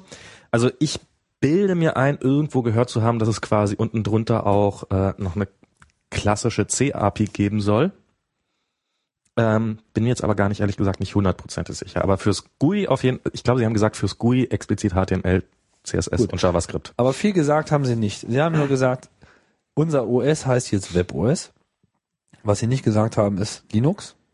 Aber Mhm. das ist es. Es ist ein Linux, genau. Es ist ein Linux-System mit WebKit drauf, also im Kern genau dasselbe, was Android äh, auch macht. Mhm. Nur dass Android halt auf Java äh, setzt mit einer eigenen Engine und sie setzen halt auf JavaScript mit WebKit im Wesentlichen. Ob sie da jetzt noch auch an dem JavaScript äh, Ding rumgefummelt haben, weiß ich nicht. Ich wage das aber auszuschließen, weil ob das nun wirklich Also sie müssen doch mal- Kernkompetenz ist, das, Sie müssen noch mal eine äh, fette Optimierung reingepackt haben, weil ähm, jetzt diese ganzen Tester, die es in der Hand gehalten haben, haben nochmal gesagt, ähm, ich bin mit dem Ding gesurft im Netz und es war nochmal einen Zacken schneller als auf dem iPhone. Achso, der Web, ne, der Webbrowser in dem Sinne ist ja nicht in JavaScript geschrieben. Nee, der Webbrowser ja selber ist nicht in, aber sie haben C. offensichtlich nochmal richtig fette Optimierung reingepappt. Die nochmal sogar über die Op- Optimierung von Apple hinausgeht. Vielleicht haben sie auch einfach nur eine neuere WebKit-Version gehabt, kann natürlich auch sein. Das kann äh, sehr wohl sein, dass sie einfach eine neuere Version genommen haben und es kann aber auch sein, ich meine, kennst du die Specs? Weißt du, auf welcher Taktrate und so weiter dieses Teil läuft? Ich meine, dieses Demo-Teil, wie, wie gut konnten die das testen? Hatten die das so richtig so mal für ein paar Tage in der Hand oder Für ein paar Tage nicht, für da in der Hand. so mal kurz hier, darfst du es mal in die Hand nehmen, jetzt gib's mir wieder her. Nee, es gibt ja, es gibt bei Gizmodo und so habe ich mir so halbstündige Videos angeguckt, wo es auf den Dingern rumgespielt Okay, haben. aber nicht mit irgendwie äh, Akkulaufzeit nee, über drei nee, nee, Tage also und schon, so. schon so mit, da sitzt jemand von den Leuten daneben, der Und auch da passt freund, freundlich einschreitet, aber äh, sieht man nicht. Okay, also es ist nur so User Interface Tests. Sie wissen jetzt zum Beispiel nicht, wie die Battery Drain war. Genau, das wissen sie nicht. Weil das ist natürlich dann die große Frage. Wird Ne? furchtbar sein, stelle ich mir das so vor. Meinst du? Ah, das, Das ist auch ein Bereich äh, im, ja, wo man sagen muss, wissen wir nicht. Prozessor ist ARM was natürlich an diesem oder ist es das? Ich bin mir gar nicht jetzt so sicher, ob ich eine konkrete Referenz ähm, gelesen habe. Ich glaube, das war eher eine Verwendung, äh, eine eine Vermutung von mir. Ähm, was ich mal kurz dazwischen sagen möchte, so sehr ich, wie ich ähm, HTML, CSS und JavaScript auch liebe, wo es natürlich wirklich auch mit viel guten Zureden am Ende ist, ist bei 3D-Darstellung. Es- Spiele werden auch auf dem Palm in irgendwas C-artigem geschrieben werden. Noch auf absehbare Zeit. Behaupte ich mal. Behauptest du? Behaupte ich. Das das kann gut sein. Also Außer ich meine, Tetris. ich habe auch nicht den Eindruck, dass sie hier äh, vorhaben, eine Spieleplattform zu bieten. Ich weiß nicht, was das bedeutet letzten Endes für dieses Ding. Ich meine, ich denke, Apple muss sich vor diesem Telefon derzeit überhaupt nicht fürchten. Also weder haben sie eine große loyale Customer Base, weil die haben sie weitgehend eingebüßt, äh, mit der sie da jetzt groß pfunden könnten. Im Idealfall schaffen sie es, ihren ähm, Kundenstamm zu halten. Also ich würde Nee, nein, im Idealfall schaffen sie es noch auszubauen, aber ich glaube nicht, dass sie da sehr, sehr weit kommen werden im ersten Jahr. Zumal das Ding ja auch erst wann rauskommt, jetzt im Juni oder so. Mitte des Jahres haben sie, glaube ich, Mhm. So, und dann muss man erstmal gucken, mit welchen Problemen das Ding äh, an Start kommt. Also ich habe ich hab bei einigen Sachen arge Bauchschmerzen, was das Gerät angeht. Zum einen äh, wird es erstmal nur bei Sprint in Amerika zur Verfügung stehen und ähm, weil es kein GSM und auch kein UMTS-Chip drin hat, sondern dieses, wie heißt das, EFDO-Netzwerk oder Video, ja. EVDO.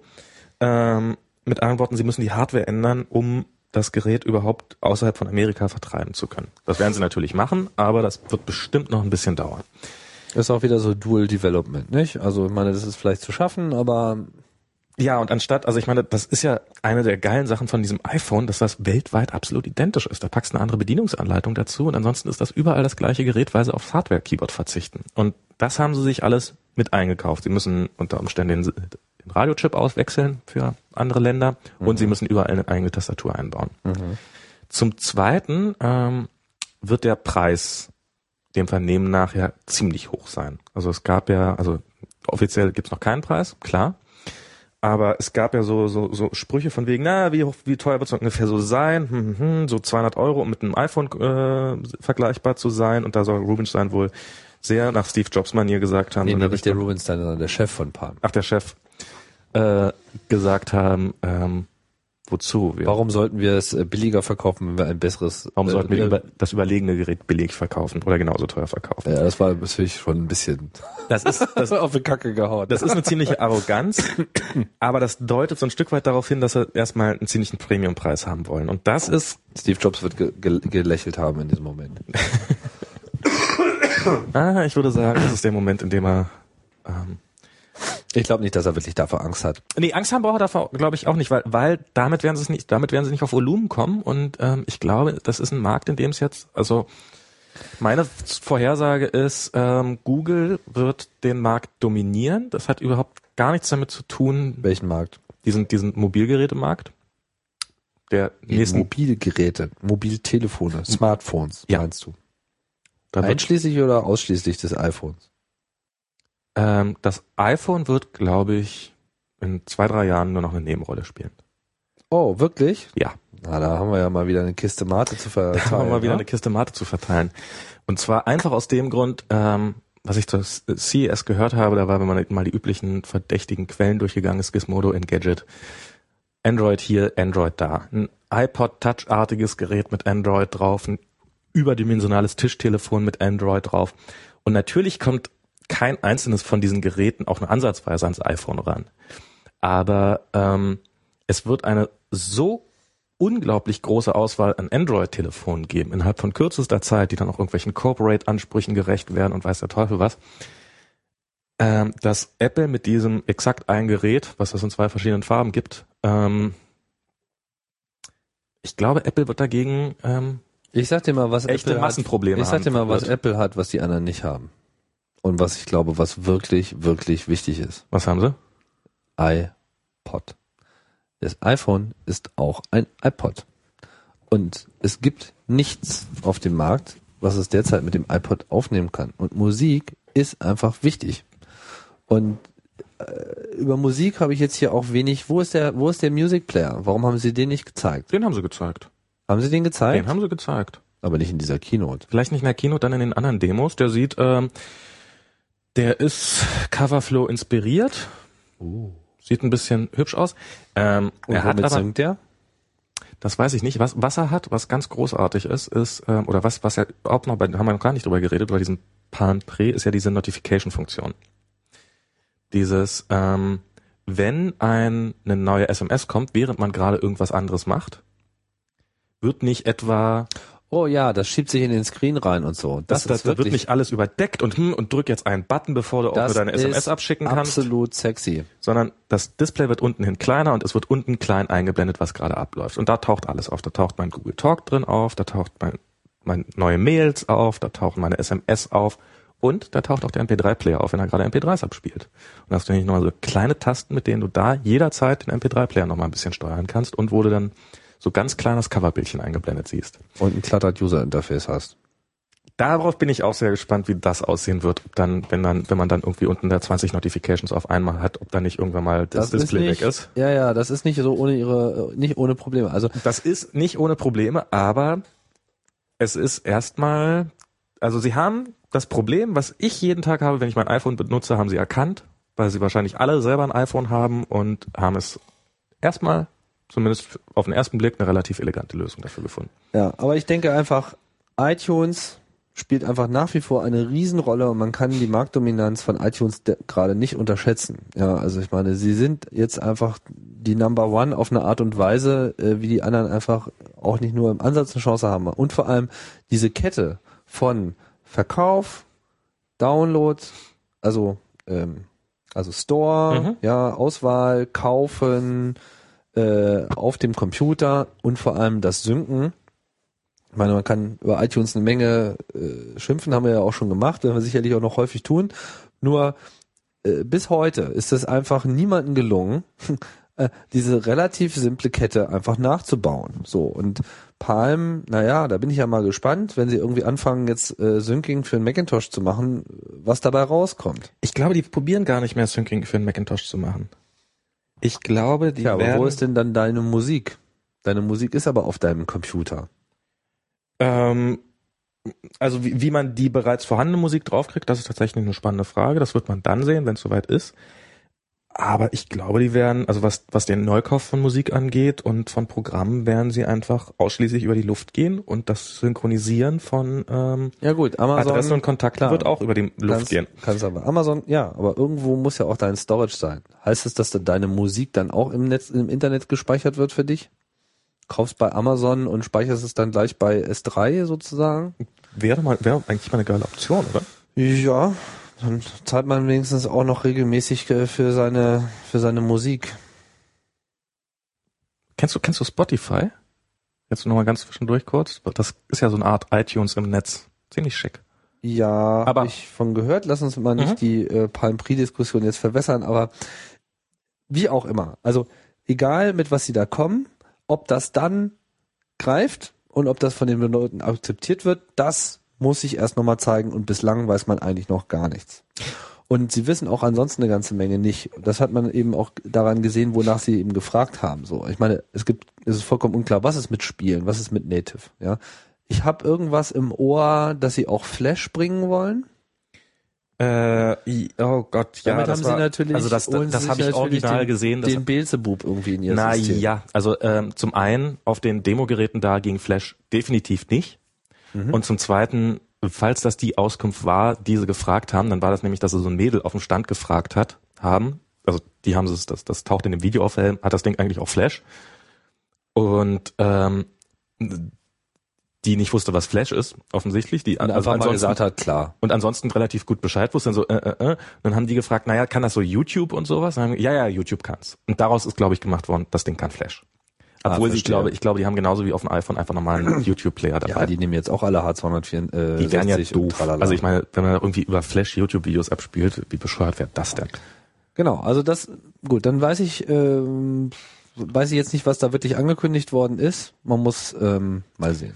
Was ich noch ähm, bemerkenswert fand, ist, dass sie äh, gleich vom Start mit Instant Messaging losgehen. Mhm wenn man sich jetzt so anschaut, hier äh, neuer Telekom-Tarif, der Versuch hier irgendwie für Androiden äh, Tarif in Deutschland anzubieten und dann vielleicht auch fürs iPhone und mit irgendwie Ja und dann für fünf Euro im Monat darfst du auch Instant Messaging benutzen. Ach, ernsthaft? So.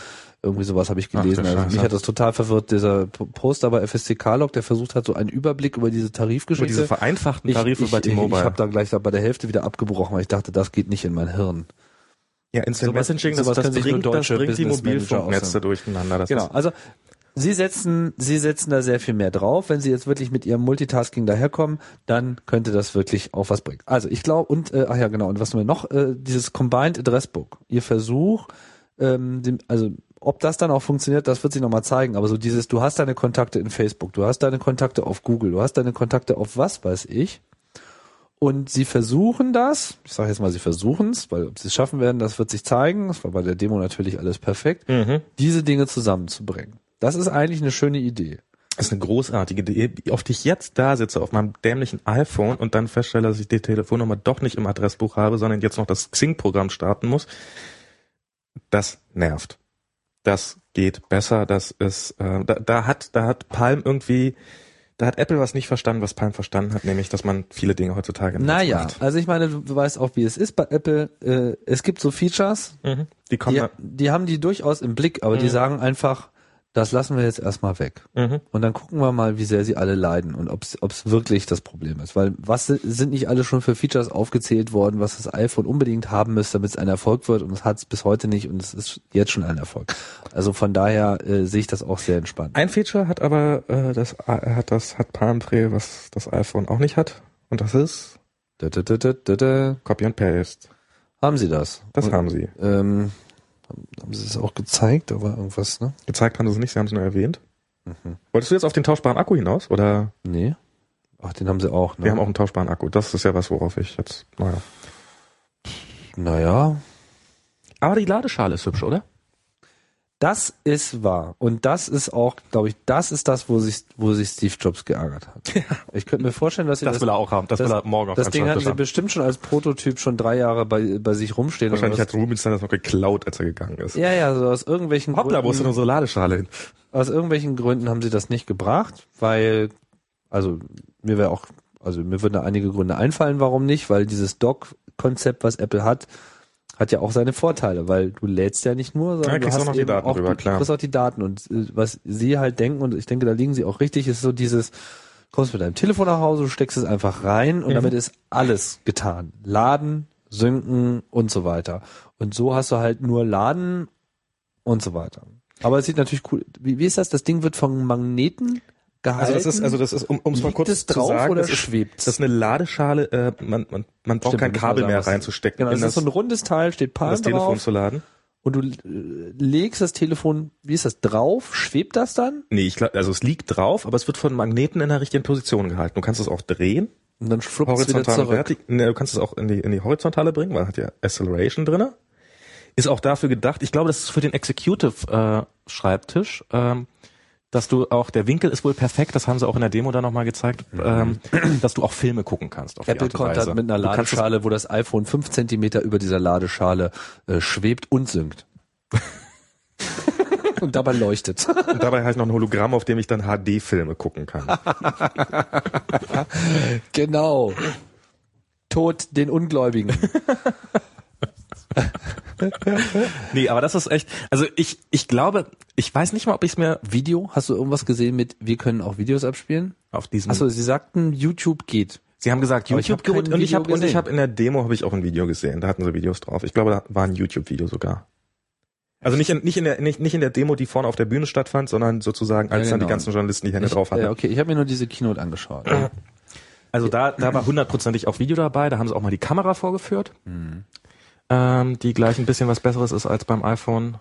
Ja, also ihre, ihre, äh, meine und sie- erstaunlicherweise brauchte bei denen das Kameraprogramm nicht 48 Sekunden, bis es gestartet ist. Ich wusste gar nicht, dass das möglich ist, auf dem Telefon eine Kamera zu starten, ohne dass es eine halbe Minute dauert, Ach wie auf so, dem iPhone. ja, ja. Das ist in der Tat ein bisschen komisch. Und sie haben auch, glaube ich, so eine, eine halbwegs brauchbare Kamerageschichte da eingebaut. Ne? Ja, es Aber war, das muss man auch erstmal sehen, was das Ding wirklich kann. Genau. Drei Megapixel, tralala, keine Ahnung. also ich finde, ich finde, also Ich glaube, das nächste iPhone wird übrigens das, das, das Kamerathema. Ich glaube, das, ich glaube, das ist beim nächsten Zeit iPhone. wird. Ja, Zeit wird's und ich glaube, auch da können sie jetzt äh, nicht dran vorbei. Also ich, was ich jetzt unbedingt will fürs nächste iPhone ist, Apple kümmert euch um dieses scheiß Multitasking-Problem.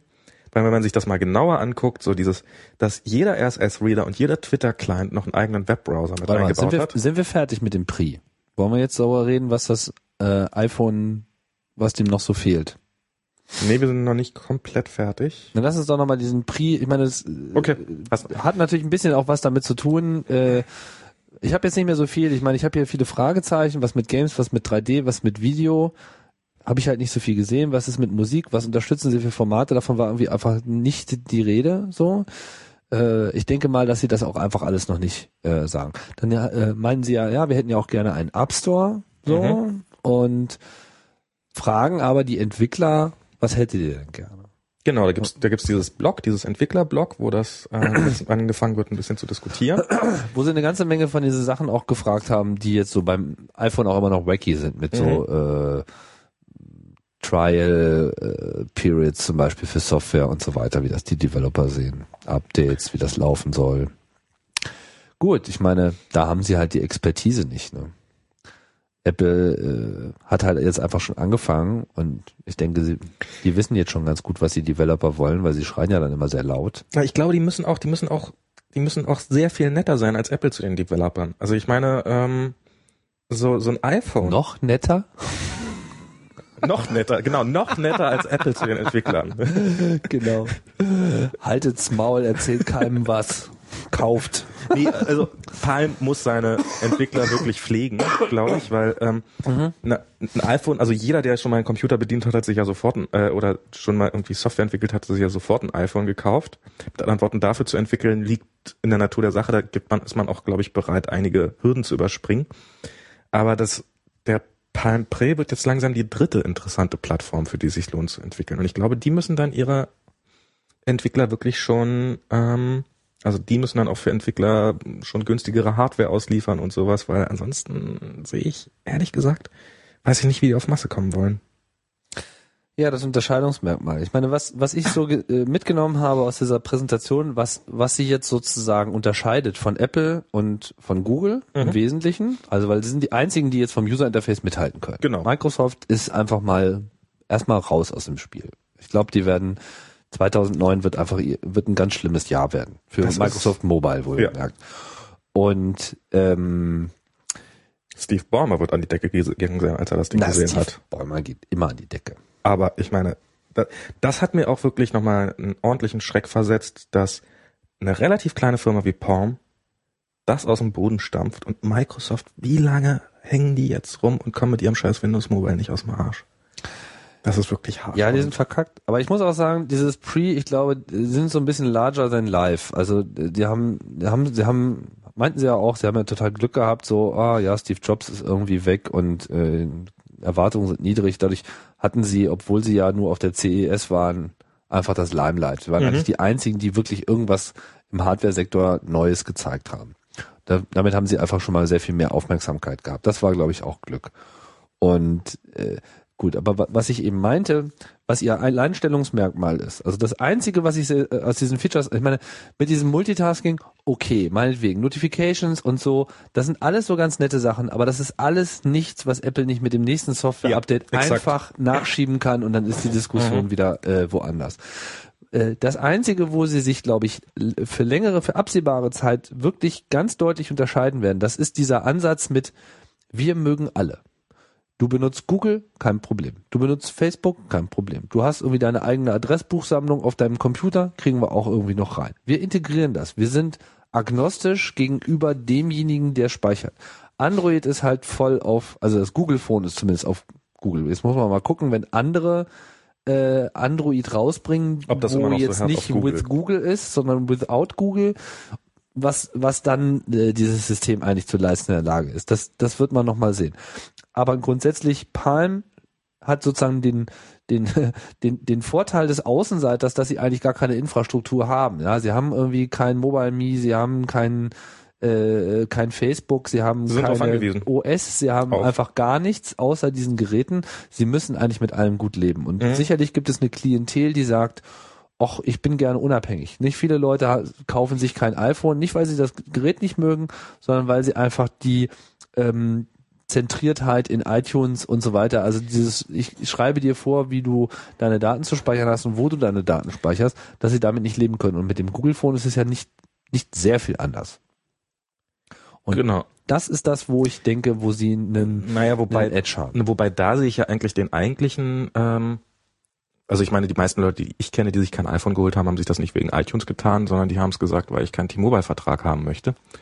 Und da ist man ja beim Palm nun genauso gebunden an den einen großen Provider, mit dem man unter Umständen nicht möchte. Oh ja, aber Erstmal. das ist, das ist aber jetzt eine, eine amerikanische Geschichte. Äh, In Amerika ist das einfach nach wie vor der Standard. Äh, Telefone kaufst du da von deinem Provider und du hast da äh, Providerbindung. Das ist, äh, das ist etwas, Naja, aber dass so, ein Provider das Ding exklusiv hat, ähm, ja, das ist normal in den USA.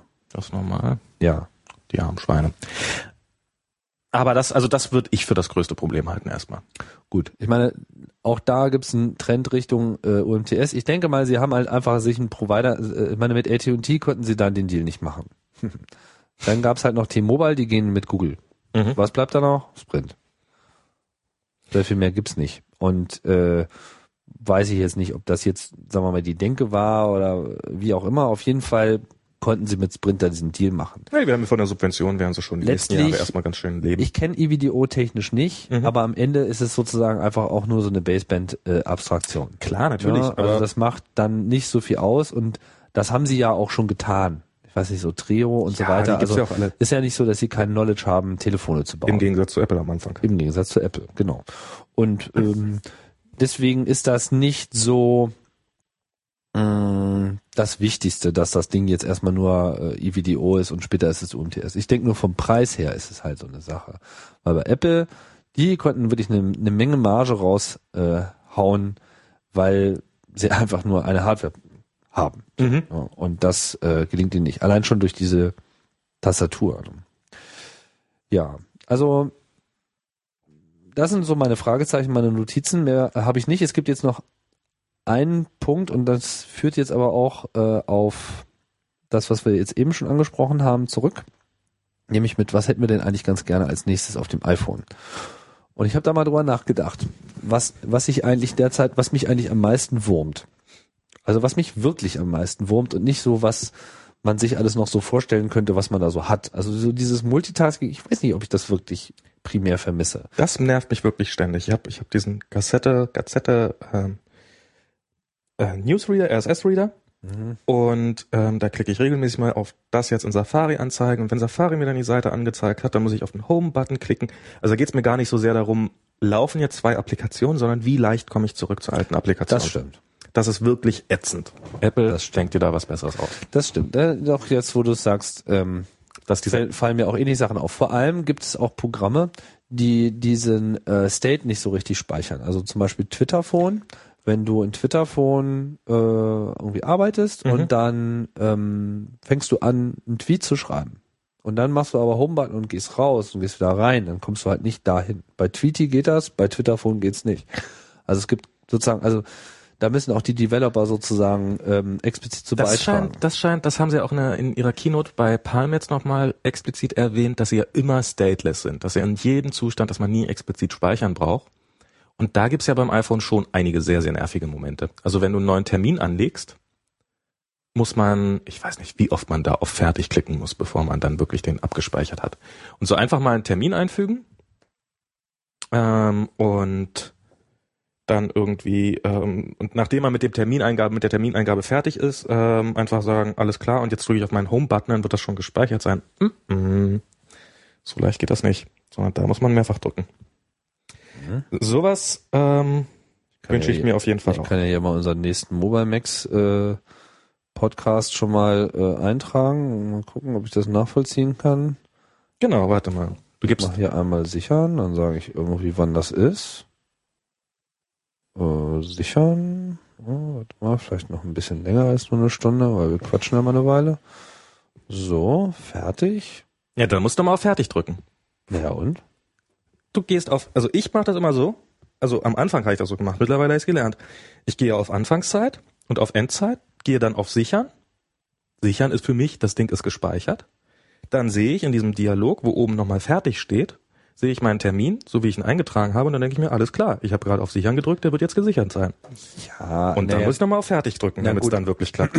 naja, also ob das nun auf dem Pri so sehr viel anders sein wird, das wage ich ja stark zu bezweifeln. Das ist die State und also ich meine, das, das Also sie haben es explizit gesagt, dass es in jedem Zustand abgespeichert wird und dass man sich nie Sorgen um seine Daten machen muss. Und das hat beim Palm auch immer sehr gut geklappt. Was heißt das? Ja, aber dann heißt es ja auch nicht, dass der äh, Termin dann schon eingetragen ist, bevor du ihn nochmal bestätigt hast. Das ist ja eine, eine Designentscheidung des Programms. Ich meine, es ist ja nicht so, dass sie das nicht auch hätten so hier machen können. Aber in dem Moment, wo ich irgendwie New, New Date sage und ich habe drei äh, Parameter eingegeben, will ich ja noch nicht, dass dieser Kalendereintrag auch schon existiert und dann, Dann immer möchte wieder ich wenigstens, wird. dann möchte ich wenigstens, dass wenn ich das nächste Mal das Kalenderprogramm starte, ich an diesem Bildschirm wieder ankomme. Genau, das ist nämlich das eigentliche, worum es geht. So, also ob der äh, dein Programm, der der State deines Programmlaufes sozusagen und die aktuellen Daten immer gesichert werden. Wobei das ist ja etwas, was äh, eigentlich den Programmen obliegt und das muss meiner Meinung nach auch den Programmen obliegen, weil das kann das Betriebssystem nicht sicherstellen, es sei denn, das Betriebssystem macht immer einen kompletten Memory-Dump und schreibt sozusagen den Speicher, den das Programm hat, also löscht ihn nicht. Also Also- das ist ja genau das, was nicht passieren soll. Es Mhm. soll ja seine Ressourcen freigeben und das muss Klar. das Programm selber machen. Das kann das Betriebssystem nicht machen. Das ist auch auf dem Pri nicht anders. Naja, aber ich meine, erstens könnte Apple mit besserem Beispiel selber vorangehen und ich habe ihm gerade nicht umsonst die Kalenderapplikation gewählt.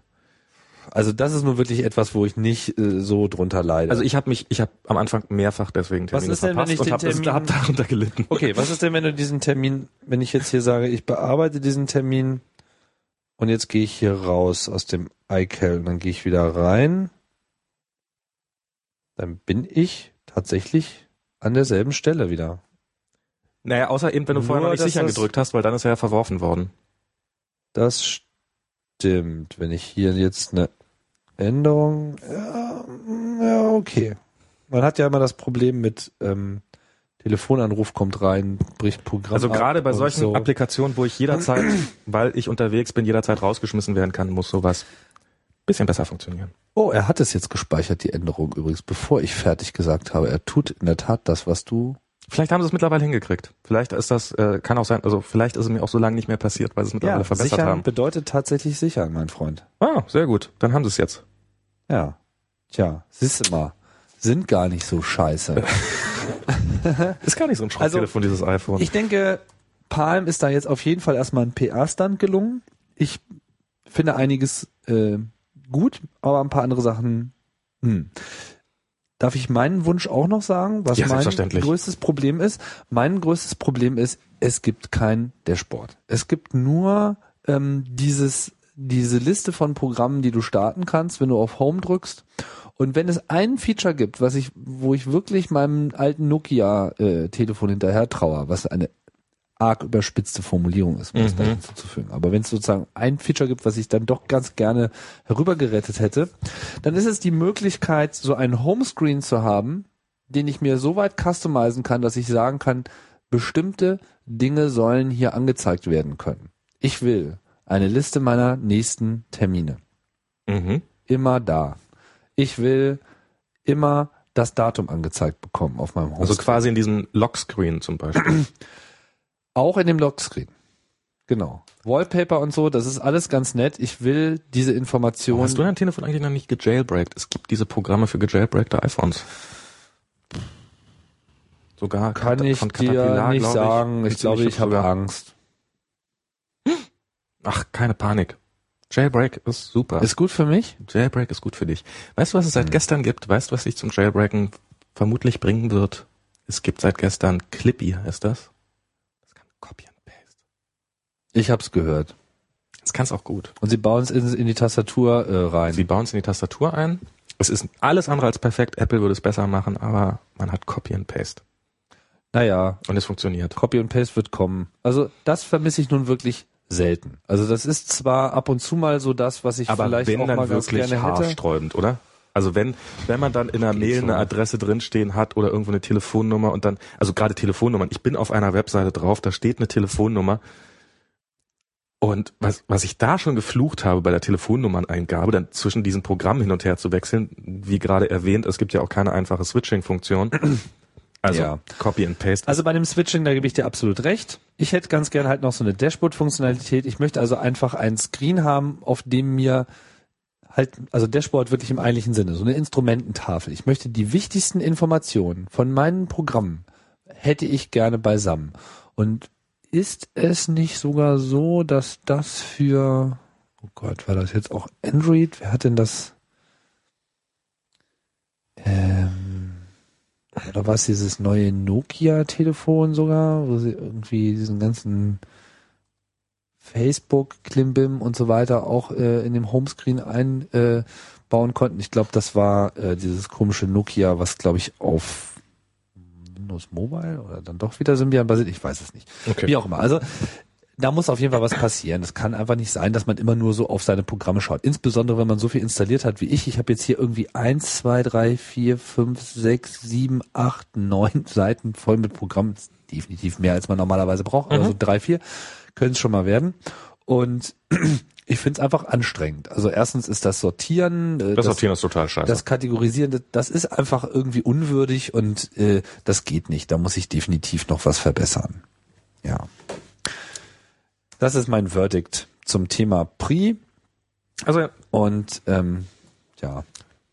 hoffen wir, dass sich Apple möglichst viel von Pre abguckt. Ich glaube, das ist tatsächlich, was ist. Jetzt wird es übrigens gerade ganz spannend, ob unser Podcast lang, sich schon lang genug verzögert hat und lang genug nach hinten äh, geschoben wird, ob wir äh, sozusagen noch die Möglichkeit haben, die First Quarter äh, Results Ah, mitzubekommen. Aber da müssen wir jetzt, live kommentieren, das wird ein Spaß. Ja, werdet da, da müssten wir aber jetzt, Zuhörer, der ich, ihr noch zwei Spaß Stunden haben. weitermachen. Das wird uns keiner verzeihen. Also wenn wir das Thema ähm, Geld verdienen nicht in diesen äh, Podcast reinkriegen. Tja, was steht denn überhaupt an? Willkommen beim Mobile Palm Podcast. Ja, Mobile Palm. Heute geht es eigentlich nur darum, ne? Nee. Ich habe ja, also wir haben, das ist jetzt zwar so, so ein bisschen Notlückenthema, aber wie irgendjemand in den Kommentaren uns darauf hingewiesen hat, äh, wird der Macintosh ja am 24., also am Samstag, 25 Jahre alt, offiziell. Also vor 25 Jahren, 1984, ist er vorgestellt worden. Ähm, und die Frage war, was wird an neuen Produkten kommen? Ich glaube, die können wir relativ schnell beantworten mit absolut gar nichts. Oder? Also, dass zum 25. Geburtstag des Macs irgendwas kommen wird? Ich glaube nicht. Sowas wie ein 20th Anniversary Macintosh wird es nicht mehr geben, wobei es ja auch eine schicke Kiste war.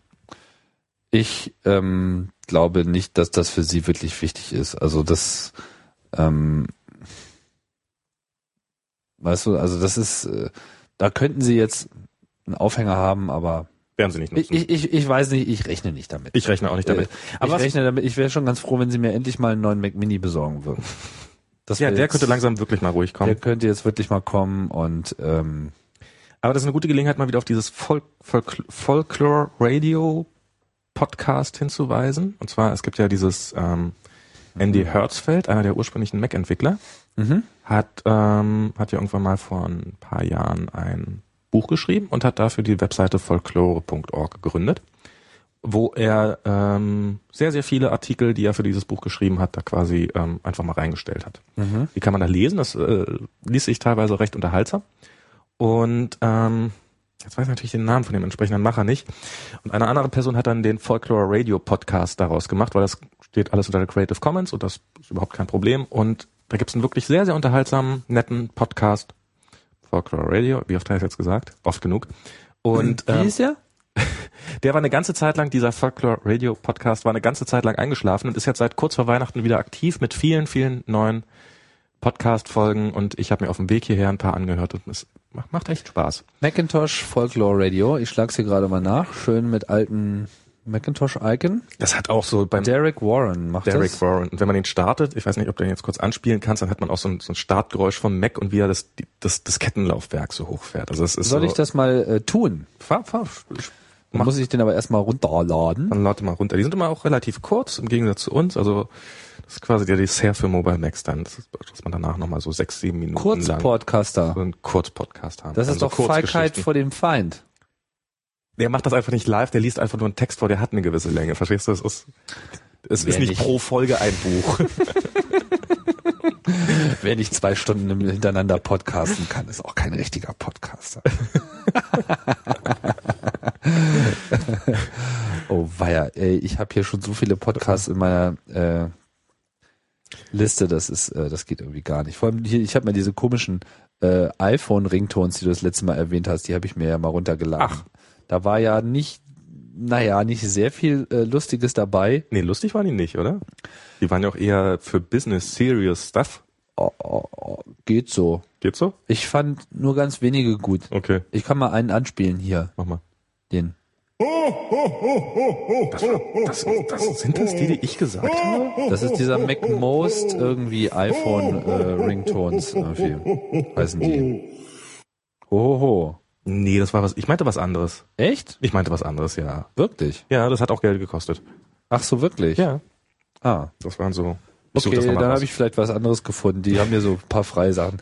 Die, naja, also nicht, äh, äh, ich gehöre auch nicht zu den Leuten, die alle zwei Tage ihren äh, Rington irgendwie auswählen, aber ich, wechsle alle 20 Jahre meinen ich dachte, da wäre vielleicht irgendwie was Nettes dabei. Irgendwie. Ich habe hier noch so einen Leoparden irgendwie, den kann ich auch noch mal mit, mit reinschmeißen. ganz großartig. Vielleicht ist das so ein Schneeleopard. Ho, ho, ho. Hast, hast, hast, ist, Guck ist mal, er fertig? klingt. Okay, dem gibt's. Oh. Da kann man Also am Schluss, das war schon das, das, das neue äh, Multicore-Geräusch. das Ja, das Multicore-Geräusch gibt dann dein OS von sich, wenn irgendwie mehrere Cores gleichzeitig laufen. abbrennen. Überhitzen. Und, das und, wird albern. und was ich mir noch angeguckt habe, es okay, aber ich sollte ja mal diese Macintosh genau, spiel Folklore. die mal an. Das wird so. Äh, muss ich jetzt die allererste äh, Ausgabe Nee, oder das ist einfach egal? nur, nö, das ist einfach einfach nur die Gut, ersten dann nehme ich fünf jetzt mal hier Sekunden die, überhaupt. Die ersten fünf Sekunden überhaupt, dann ähm, spiele ich das mal an, beziehungsweise ich versuche das anzuspielen. Mal gucken. Ob mir So lange das kann ich noch erzählen. Es gibt außerdem kommen jetzt äh, ja zum gelingt. 25. kommen noch zwei Filme raus. Der eine heißt Macheads. Das, Ah, ja. Der tauchte auch in den Kommentaren auf. So, Den, das stimmt. Ähm, das geht so um Mac-Fanboys und ähm, Die hast du aber noch nicht gesehen. den habe ich nicht gesehen. Was ich aber gesehen habe, ist Welcome to Macintosh. Und das ist echt ein schöner Film. Das ist, ähm, Gibt's den im Piratenkino? Den gibt's, ich, ich, ich hätte ihn ja gerne gekauft, aber ähm, gab's leider auf der Webseite nichts irgendwie digitalen Kauf, dass man sagt, ich zahle jetzt 20 Dollar und lad mir den runter. Ja, gibt's hier auf Mininova einen Link irgendwie äh, 79 Cedar. Und ähm, das ist echt, da sind auch ähm, mit Guy Kawasaki zum Beispiel und diversen anderen Apple-Entwicklern und Mac-Entwicklern der ersten Stunde diverse Interviews gemacht und ähm, es ist eine großartige, unterhaltsame Dokumentation. Es ist, ich weiß leider nicht mehr, wie er heißt. Es ist auch der äh, Entwickler des Original, des, des bis heute noch aktuellen Startup-Sounds des Macs. Ähm, wie heißt denn der? Leider. So ein Musiker, der auch den Soundmanager geschrieben hat für einen Mac und der dann eben irgendwann mal diesen Start-up-Sound gemacht hat.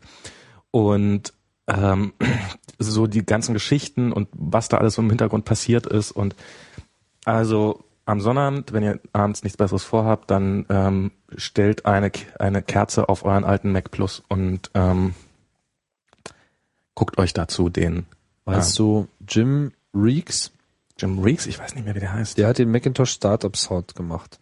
Na, es gibt ja mehrere. Ne, Das ist Susumi, oder? Ich habe mal bei Sosumi nachgeschlagen, weil da wusste ich, dass es, äh, dass ich schnell zu diesem Thema komme. Das kann sein. Kannst, kannst du mal den Namen anklicken und dann einfach, wenn ich ein Bild von ihm sehe, dann weiß ich's. Da ist aber kein Bild. Ja, ist kein Bild von ihm. Auf jeden Fall hat er einen sehr, sehr eigenen Humor. Das ist echt, der, der, der kann sehr, sehr unterhaltsam erzählen. Naja, das können die Amerikaner ja immer. Das muss man ja lassen. Und Guy Kawasaki hat, ähm, der offizieller Macintosh-Evangelist war, der erste, glaube ich sogar, also der, des- dessen Job es war, Entwickler davon zu überzeugen, noch für diesen neuen Macintosh zu entwickeln, was wohl auch nicht so ganz trivial war am Anfang. Ähm, erzählt ein paar Geschichten und guckt euch das an. Gut, ich kann ja mal hier kurz mal diesen Folklore-Podcast anspielen. Genau. Mit Floppy. Ist das nicht eine Erinnerung?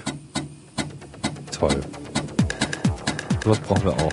Das ist super, oder? Und jetzt mit Techno. Naja, der Techno ist jetzt. In Amerika. Macintosh Folklore Radio. Wow. Written by Andy Hertzfeld and Company and read by Derek Warren. It sure is great to get out of that bag. Ja- Gut. Das soll reichen. Ja, das ist, Das den Rest cool. könnt ihr euch selber Also ja, das ist, Ja, oder wir könnten ja auch so ein PC-Startup machen so. Weißt du, wie so ein PC? nee, wir machen dieses dü- dim, dim, dim, wenn er abgestürzt ist früher, wenn der RAM kaputt war. Ach nee, wie ging das? Da gab es doch verschiedene. Es gab doch sogar, das war noch, das war noch immer traurig kl- klingende. Moll-Akkorde Ja, oder ja, sowas, ja. die aber unterschiedliche Melodien haben, automatisch generiert worden und man konnte anhand des Sounds rauskriegen, was kaputt ist. Also Ich hatte sogar mal ein Programm, mit dem konnte man die alle erzeugen und dann vergleichen und dann wusstest du, ob deine Grafikkarte im Arsch Na, das ist kannst du oder ja dein mal ausgraben. Das, ich guck mal, ob ich das noch irgendwo auftreiben kann. Und es gab mal eine Zeit lang bei Aber Power ich finde auch, so- ich finde auch so PC-Startup finde ich auch geil. So. Warte mal, es Wie gibt doch, so ankommen, so schaltest du an und so. Erstmal so durch so RAM durchzählen. Wenn man hört, wie er den Arbeitsspeicher hochzählt, oder? Ja, ja. Wie hieß denn das, dieses Programm? Mac Tracker?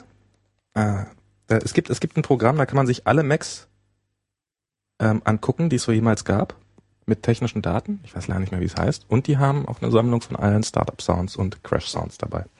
Das wird ja heute voll die Folklore-Ausgabe hier. Ja, hallo, das, das, das war jetzt, das war jetzt der Versuch, da wir sonst außer Palm keine Themen haben, das jetzt so ein bisschen so dem Zeitgeist anzupassen. Unsere Hörer freuen sich auch mal über eine kurze Ausgabe von Meinst du? Max. Na, selbstverständlich. Und wir sind ja, Ich habe immer wieder so Leute, die der Meinung sind, so, ich habe mir eine, die letzte Folge angehört, aber ihr habt ja wohl eine Meise drei Stunden. ja, wir müssen jetzt auch nicht drei Stunden. Haben es aber trotzdem angehört. Also, da weiß ich jetzt auch Wer nicht, hat jetzt die Meise? Also, genau. naja, wir können nicht anders. Ähm, ja, äh, lass mal kurz schauen. Wir haben jetzt, irgendjemand meinte noch, wir sollten noch auf die anderen Na, Kommentare eingeben. ja, das wollten wir auch. Apple Script, ich weiß Das nicht. machen wir nämlich jetzt auch. Also wir haben, wir haben nicht wirklich, also was wir noch erwähnen können, es gibt ein neues MacBook. Haben wir da schon was zu Nee, gesagt? haben wir gar nicht so gesagt. Hey, schick uns ein neues MacBook. Hat mich ein bisschen überrascht, aber dann auch wieder nicht. Weil, also auf der einen, weil am Anfang weiß ich nicht so richtig, wie lange diese Phase mit billiges MacBook dauern sollte. Offensichtlich Genau. dauert sie länger. Also sie haben das weiße MacBook, das was was ja eigentlich Genau. so aussah wie das unglückliche Stiefkind, was nur noch da ist, weil äh, Steve Kind. ich glaube, jetzt muss ich dich mit der Mateflasche erschlagen. Es Ja. tut mir leid. Entschuldige. ja. Und ähm, so, so, ja, wir wollten auch irgendwas, was unter 1000 Dollar ist. Ach, geh weg. Hier, Also sie haben da jetzt auf jeden Fall einen MacBook. neuen Professor reingehauen, glaube ich. Oder Und ist vor noch allen der alte? Na, ähm, ich glaube, ein bisschen schnellerer Prozessor Nee, und zwei äh, Gigahertz. 2 Gigahertz, aber die, die 9400er Grafikkarte von Nvidia, also den gleichen Chipsatz, das gleiche Motherboard, was auch das nächstgrößere MacBook hat. Aber ohne Displayport. Aber ohne das, aber dafür mit Firewire. Genau, immer noch. Aber ohne S-Video. Und ohne Composite-Video. Weil das nämlich dieser Stein nicht mehr macht. Genau. Aber Firewire kann offensichtlich. Ja, das haben sie einfach nicht rausgenommen. Das ist ja noch auf dem Mainboard. Das ist ja separat von der ganzen Zeit mit der Grafikkarte nichts zu tun. Also eigentlich haben Naja, sie aber Grafikkarte Chipsatz. getauscht.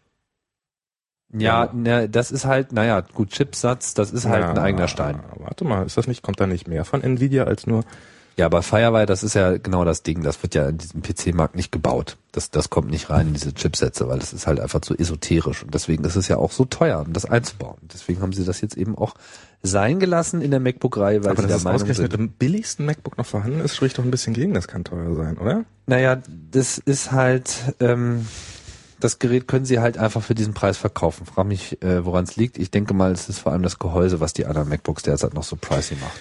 Vielleicht zahlen sie auch Ja. mehr für ihre Displays oder fürs Glas oder äh, I don't know. Ich würde auch vermuten, dass das Gehäuse ist. Man weiß Ähm, es nicht. Der Chat korrigiert mich gerade. Allerdings noch nicht besonders erfolgreich. Die sagen nur, ich habe Unrecht. womit? Weiß ich nicht. Wahrscheinlich Mit damit, dass, allem. dass in den Chipsets kein Firewire drin ist. Es gibt natürlich vielleicht Chipsets, die das haben, aber ich glaube nicht, dass äh, die Chipsätze. Nee, aber ist da Achso, nicht er meint, dass es im Alu nicht. Ja, ja. Naja, was heißt es passt? Dann, sie haben beschlossen, dass sie es nicht mehr reinbauen müssen, also konnten sie den Platz für was anderes nutzen. Da kann man jetzt lange drüber philosophieren, äh, warum aber es hat sich mehr geändert als raus- so die Grafikkarte. Ich meine, der RAM hat sich, glaube ich, auch geändert. Ist jetzt auch der schnellere ein bisschen und so. Ja, wie auch immer. Auf jeden Fall, sie halten dieses Gerät nach wie vor aufrecht, weil sie es wohl als wichtig erachten, noch billig ähm, anzubieten. Vielleicht äh, ist es für sie auch wichtig, noch Firewire in diesem Niedrigpreissegment anzubieten. Das weiß ich nicht. Da werden sich die Musiker auf jeden Fall freuen, weil jetzt kriegen sie zumindest eine schnelle Grafikkarte. Ich muss mir ehrlich gesagt glatt mal überlegen, ob das nicht ein Thema wäre. Für mich ist eigentlich entscheidend, ob das Ding äh, dadurch kälter läuft als äh, das aktuelle Teil. Weil es könnte schon eine ganze Menge Last nehmen von dem Prozessor. Weil du hast ja im Augenblick das Problem, dass dein Der ist einfach, mir ist er einfach zu laut. Der ist lässt das einfach, immer an. Der ist immer an. Irgendwie. Weiß auch nicht. Aber mein, mein OS ist auch durch. Also ich hatte jetzt irgendwie verschiedene Freezes und so weiter. Ich muss dieses Ding neu installieren. Ich weiß bloß, dass mich das ein ganzes Wochenende kosten wird, bis ich wirklich from scratch mal wieder alles aufgesetzt habe. Also ich meine so mit allem, mit allen Präferences geklärt und, und so weiter. Wollen wir nochmal auf ein paar Kommentare eingehen? ähm, können wir machen. Wir sind übrigens gerade nicht live, weil äh, ich glaube, dein Internet ist Fakt. Kann das sein? Ähm, das kann man nie ausschließen. Aber Wir können ja trotzdem schon mal. Dann können wir so lange über Apple Script reden, wie, wie, wie der Apple Script Nachfrager nicht zuhören kann. Nein, wir machen ja hier auch einen Podcast und nicht für live. Live ist immer äh, ganz nett, wenn es nebenbei läuft, aber es ist nicht so wichtig. Also was, ähm, das ist total wichtig, hört nicht auf den. wieso nimmst du jetzt meine, Ach so, ich dachte, ich dachte, du guckst jetzt so lange, wie wir. Ah, jetzt sind wir auch wieder on air. Wir sind on air. gab's mal wieder einen Reconnect oder was? Ich habe jetzt einfach nochmal auf Stopp und Start und er hat den Host. Egal. Ähm, Ach so. hast du mal was mit Apple Script gemacht? Apple Script. Apple Script. Ich soll mich zu Apple Script äußern, jetzt wird's das aber war eine blutig. Frage. Ist furchtbar, oder? Ich hasse Apple Script. Es ist vor allen Dingen scheiße dokumentiert. Auch. Auch das. Es ist, es ist auch scheiße dokumentiert, aber es ist auch eine Schnapsidee gewesen. Also ich, ich, äh, ich lobe ihren Mut, den sie mal gehabt haben, als sie Apple Script mal äh, eingeführt haben. Und an sich ist das auch eine tolle Idee, ein systemübergreifendes Framework zu haben, wo äh, Programme mit Introspection ihr Dictionary-File bieten können und sagen können, was sie alles an tollen Events und internen Datenstrukturen In der Theorie äh, machen. ganz großartig. Und auch die, ja, und auch die Verallgemeinerung und dass man da mit so einer einheitlichen Sprache rüber kann. Alles gar keine schlechte Idee. Allerdings, Apple Script krankt an zwei äh, Sachen. Das erste ist, dass sie von Anfang an nie wirklich es geschafft haben, durch die Bank mal alle Systemsoftware auch wirklich Apple Script fähig zu machen. Beziehungsweise, wenn ein Programm das konnte, nie alle Features wirklich exposed waren, sondern es war immer nur irgendwas. Und ich habe immer so eine Phase jetzt über zehn Jahre, wo ich dann immer so alle zwei Jahre mir denke so, ach, jetzt gibst du Apple Script mal wieder eine Chance. Und dann gucke ich halt irgendwie nach und dann konnte wieder der Finder oder irgendwie, welches Programm es auch gerade, irgend so was ganz Einfaches nicht. Und damit war das dann für mich wieder rausgekickt. Das zweite Problem, und das wiegt meiner Meinung nach noch schwerer, ist die Syntax von Apple Script ist wirklich zum Heulen. Und das liegt an mehreren Sachen. Erstens hatten sie irgendwie in so einem Anfall von Wahn, waren sie der Meinung, sie müssten jetzt auch noch Programmiersprachen äh, so für Dreijährige äh, erschließbar machen oder für äh, Enduser und äh, waren der Auffassung, dass es doch eine tolle Idee ist, dass man die Syntax so macht, dass man sie wie Englisch schreibt. So halbwegs. Genau, gepaart mit der Idee, das haben sie nie umgesetzt, aber das hat sozusagen immer noch ihre Spuren, dass man diese selbe, also dieselbe Sache auch in einer anderen Sprache als Englisch machen könnte. Das ist ja eigentlich echt- theoretisch das hätte ist das echt ganz sozusagen lustig. auch ein französisches und deutsches Apple-Skript so. Ich glaube, Ich weiß nicht, weil, wo, ja, aber man, Im Open Source- die fünf in die Variable. Hast du jemals, hast du jemals Visual Basic für. Windows geschrieben? Nein, Wenn dann sonst? sag bloß, da ist das so. Ja, natürlich. Ist nicht dein Ernst. natürlich. In Deutsch? Das, also, ich weiß nicht, ob es VBA war oder diese Excel-Eingeskriptsprache. die ist Egal, das will ich gar nicht wissen. Das ist mir egal. Da mach ich Und- die Augen zu, la la la. äh, nur Was ist allerdings, was ist allerdings, also da war die, also lass mich kurz den Ja. Gedanken zu Ende bringen. Das Problem ist, du kannst halt dasselbe in AppleScript in zehn verschiedenen Varianten schreiben. Mit anderen Worten, du kannst von anderem Code nicht lernen, weil du einfach jeden Scheiß, wie sowas wie äh, Weise einer Variable den Wert 5 zu, kannst du irgendwie in zehn verschiedenen Varianten schreiben und es wird dann eben auch in zehn verschiedenen Varianten geschrieben. Das zweite oder mittlerweile dritte große Problem ist diese Dynamik. Du hast halt irgendwie so ein Apple-Skript und das bezieht sich auf irgendein Programm. Tell Application FrameMaker to open the document and put the fifth Absatz uh, of the front window in the tralala and then put it into the bin and then irgendwie close the door. So, dann speicherst du dieses Skript ab, öffnest das auf einem anderen Computer und dort ist kein FrameMaker installiert und dann wird es einfach, dann kommt es hoch mit, wo ist FrameMaker? Und ansonsten, er hat ja, er kann ja nicht mal den Quellcode anzeigen, wenn er das Programm nicht hat. Genau, es ist vollkommen bekloppt. Das heißt, es gibt einfach keine normalisierte Offline-Form von Code. Du kannst es irgendwie auch nicht ordentlich äh, wiedergeben und äh, es ist einfach, es ist Fail. Für mich, also AppleScript ist für mich der totale Fail und sie müssen es töten. Sie haben eigentlich nur eine Chance. Sie müssen ähm, eigentlich ihr Systemscripting auf Python umstellen. Ich sehe da äh, keine andere Wahl. Weißt du, was lustig ist? Ich könnte dir quasi in allem zustimmen, außer sich immer minimal anders. Also ich würde sagen, ist ein totaler Fail, aber aus anderen Gründen als du. Na, welche denn? Ähm, also ich, also ich finde es erstmal, es war ja so ein bisschen an Hypertalk angelehnt. Und Hypertalk ähm, war ich ein Big Fan von. war an Hypertalk, Hypertalk das war ein? Hypertalk, dieses On-Stuff und sowas, On-Mouse-Up, so ein bisschen dieses Ach so, diese Event-basierte. Eventgeschichte. Ja, okay. So ganz minimal erinnerte das an Hypertalk und Hypertalk war ja auch schon der Versuch so, hä, wir machen das mal so ein bisschen an der englischen Sprache dran. Aber was dabei, das war glaube ich von Bill Actinson, Hypercard, großartiges Tool, habe ich programmieren mitgelernt. Hypercard ist eine tolle Idee. Ich meine, das, Genau. das, das Konzept hat ja auch Erfolg gehabt. Und das war, Das heißt, genau, World Wide Web. Bill Actinson hat sich das ausgedacht, hat sich dieses Hypercard ausgedacht, hat das mal eben mit ein paar Kumpels zurechtgeschrieben und hat was Großartiges geschaffen. Und irgendwann in den dunklen Apple-Zeiten, System 7.1 oder sowas, kommt dann Apple auf die Idee, wir setzen mal eine ganz große Abteilung dran und entwickeln mal sowas wie AppleScript und machen das so ein bisschen wie das großartige, erfolgreiche Hypercard. Ja, und vergessen dabei alles, und zwar insbesondere Apple fucking hell, ihr wart immer bekannt fürs User Interface und ihr habt dieses Apple Script gemacht, wo man, wo man wirklich Probleme hat, einen dämlichen Dialog anzuzeigen. Ja. Es gibt keine Möglichkeit, also es gibt bis heute, mittlerweile gibt's die, glaube ich, bei Xcode kann man auch ja in Apple Script programmieren, Ja, theoretisch. ja, das hat sich schon verbessert. So ist es ja nicht. Aber es ist nie wirklich angekommen. Dann diese, diese Dictionaries, die man dann aufmachen kann. Also man kann mit dem, wenn man Script-Editor, wenn man sich dann die entsprechenden Befehle anzeigen lässt, das ist immer nur kryptisch. Es ist, ihr habt niemals es geschafft, dass irgendjemand, dass ihr mal eine vernünftige Dokumentation habt. Und zwar nicht nur in Form einer reinen Referenz, welche Befehle gibt es, sondern dass sie mal vernünftig gegliedert sind, dass irgendwie ein Programmierer das äh, eine Dokumentation irgendwo reinschmeißen kann, die mir weiterhilft. Ähm, ich muss mich jedes Mal stundenlang durch dieses Dictionary durchwickeln.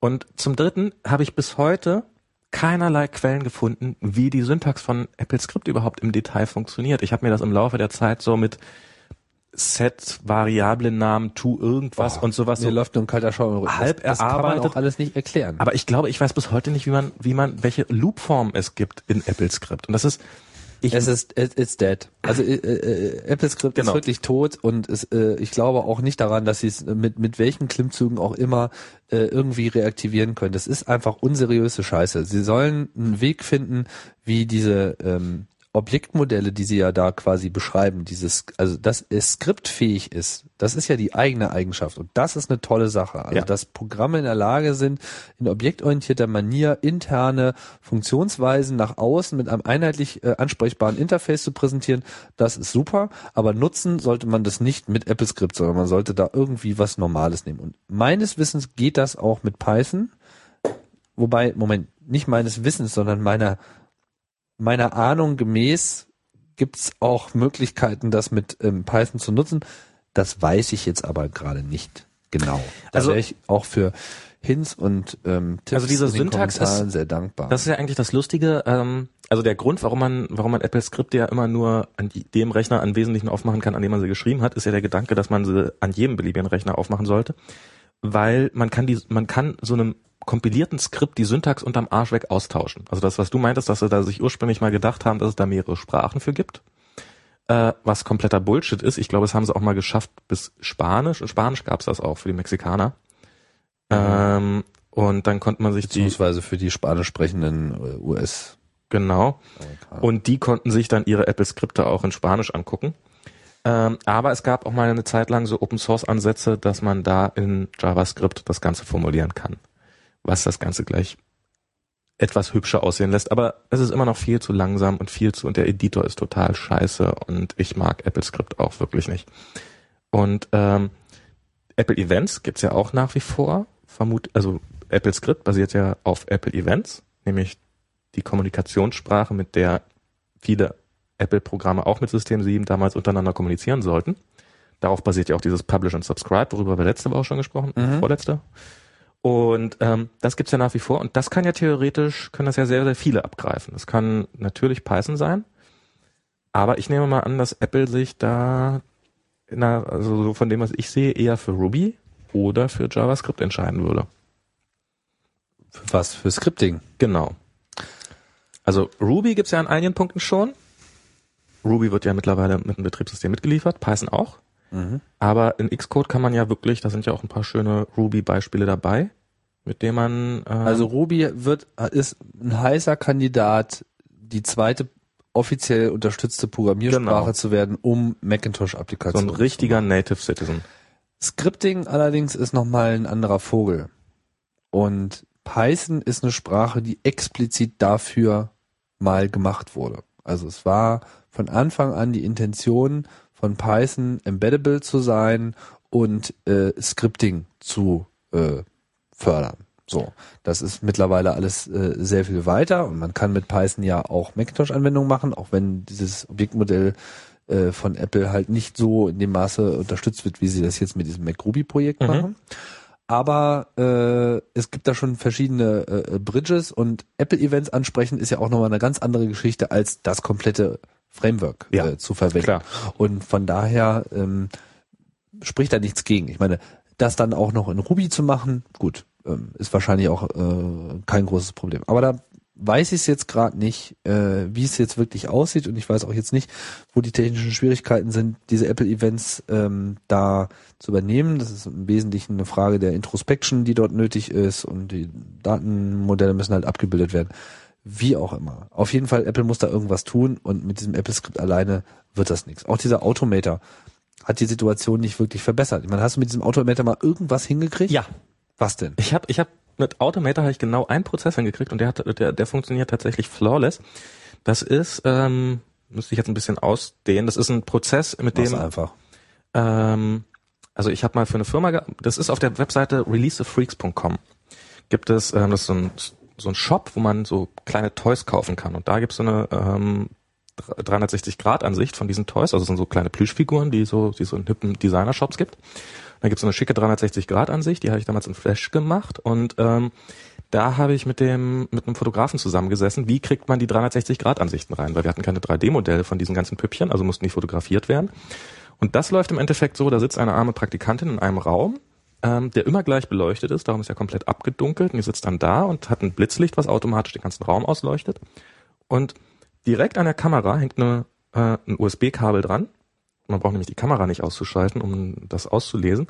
Und dann macht die nichts weiter als ein Automator-Skript zu starten. Und das macht dann, ähm, das lädt die runter, die Bilder von der Kamera, dreht die, weil die Kamera hochkant steht, geht irgendwie über dreieinhalb Farbfilter einmal drüber, dass die perfekten Einstellungen da sind, packt die alle in einen Ordner, generiert ein Preview. Welche Programme bringst du denn da zum Einsatz? Weil das ist ja letztlich entscheidend, um ein Automator, Automator oder Apple Script zum Einsatz zu bringen, braucht man ja Programme, die auch Scripting. Nee, es gibt Plugins. Es gibt Plugins dafür. Also es ist, ähm, für was? das kann man im Wesentlichen mit den Grundfunktionen, die dafür da sind. Wo?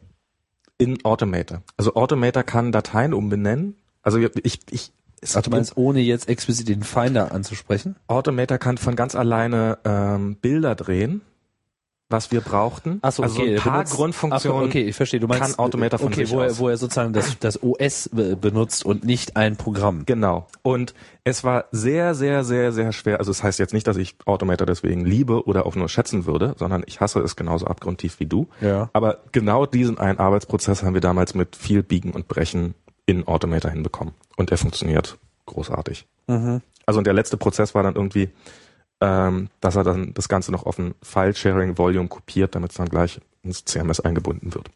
Also da auf der Basis könnte ich mir mit Automator und sagen wir mal, dass es jetzt nicht so sehr von Programmen abhängig ist, sondern dass wirklich eine Systemfunktionalität, also das, was sozusagen die OS-Frameworks können, dass Mhm. das äh, gut abstrahiert wird und dass man das mit so einem äh, Drag- und Drop-Interface, was ja Automator ist, äh, automatisiert bekommt. Das finde ich einen unterstützenswürdigen Ansatz. Nur AppleScript als Programmiersprache finde ich irgendwie ist fail.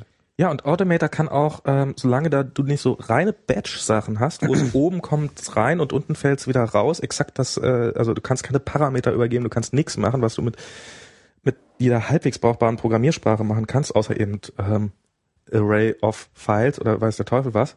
Ähm, und das ist irgendwie es ja gut, ich meine, es geht ihnen auch darum, so Daily Tasks zu machen mit mal eben, was halt äh, schwierig werde, wenn man es eben von Hand macht, so ja, aber wie du schon richtig sagtest, welchen Prozess kann man mit Automator da vernünftig auf die Reihe kriegen? Ja, das sind, äh, ich habe immer das Problem, dass wenn ich mal geguckt habe und dass einfach die konkrete Funktionalität so nicht Genau das. Äh, da war. Ne? Ach so, natürlich ähm, Bilder von der Kamera runterladen. Das konnte das ganze Ding auch. Das war nämlich der eigentliche Vorteil, dass ähm, das war nämlich so eine Profikamera, die nicht das Ganze dann gemountet hat als ähm, als als als Volume auf dem auf dem auf dem, auf dem Desktop die Platte, sondern die ähm, wo man dann mit diesem Image Scripting, äh, wie heißt das, mit diesem Image Importierprogramm, was dabei ist, die Sachen runterladen musste. Und das konnte Automator auch. Also Automator konnte alles, was wir brauchten, durch Zufall.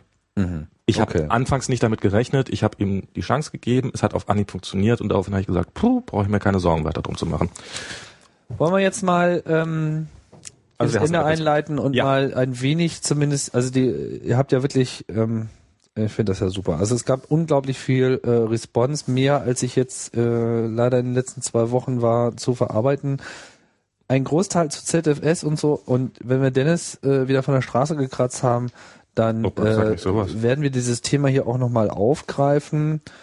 Ähm, ich gehe jetzt mal hier kurz durch die Anmerkungen, die jetzt hier zu unserer Ankündigung der Live-Sendung kamen. Irgendwie.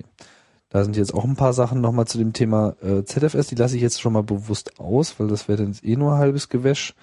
So, was steht denn hier? Äh, hier wird, ähm, hier findet es jemand spannend, mehr über unsere Home-Entertainment-Lösung zu erfahren. Ich kann dir sagen, das ist nicht spannend, weil meine Home-Entertainment-Lösung ist langweilig.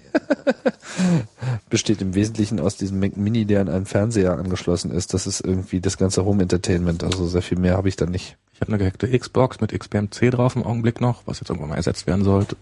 Und einen kleinen Server mit 320 Gigabyte Platten insgesamt. Was für ein Server. Ach, irgendein so alter Pentium 4, ganz furchtbares Teil. Ja, ich meine, was surft der? Äh, SMB, Mhm. ähm, SSH und im Wesentlichen läuft da das übliche BitTorrent drauf.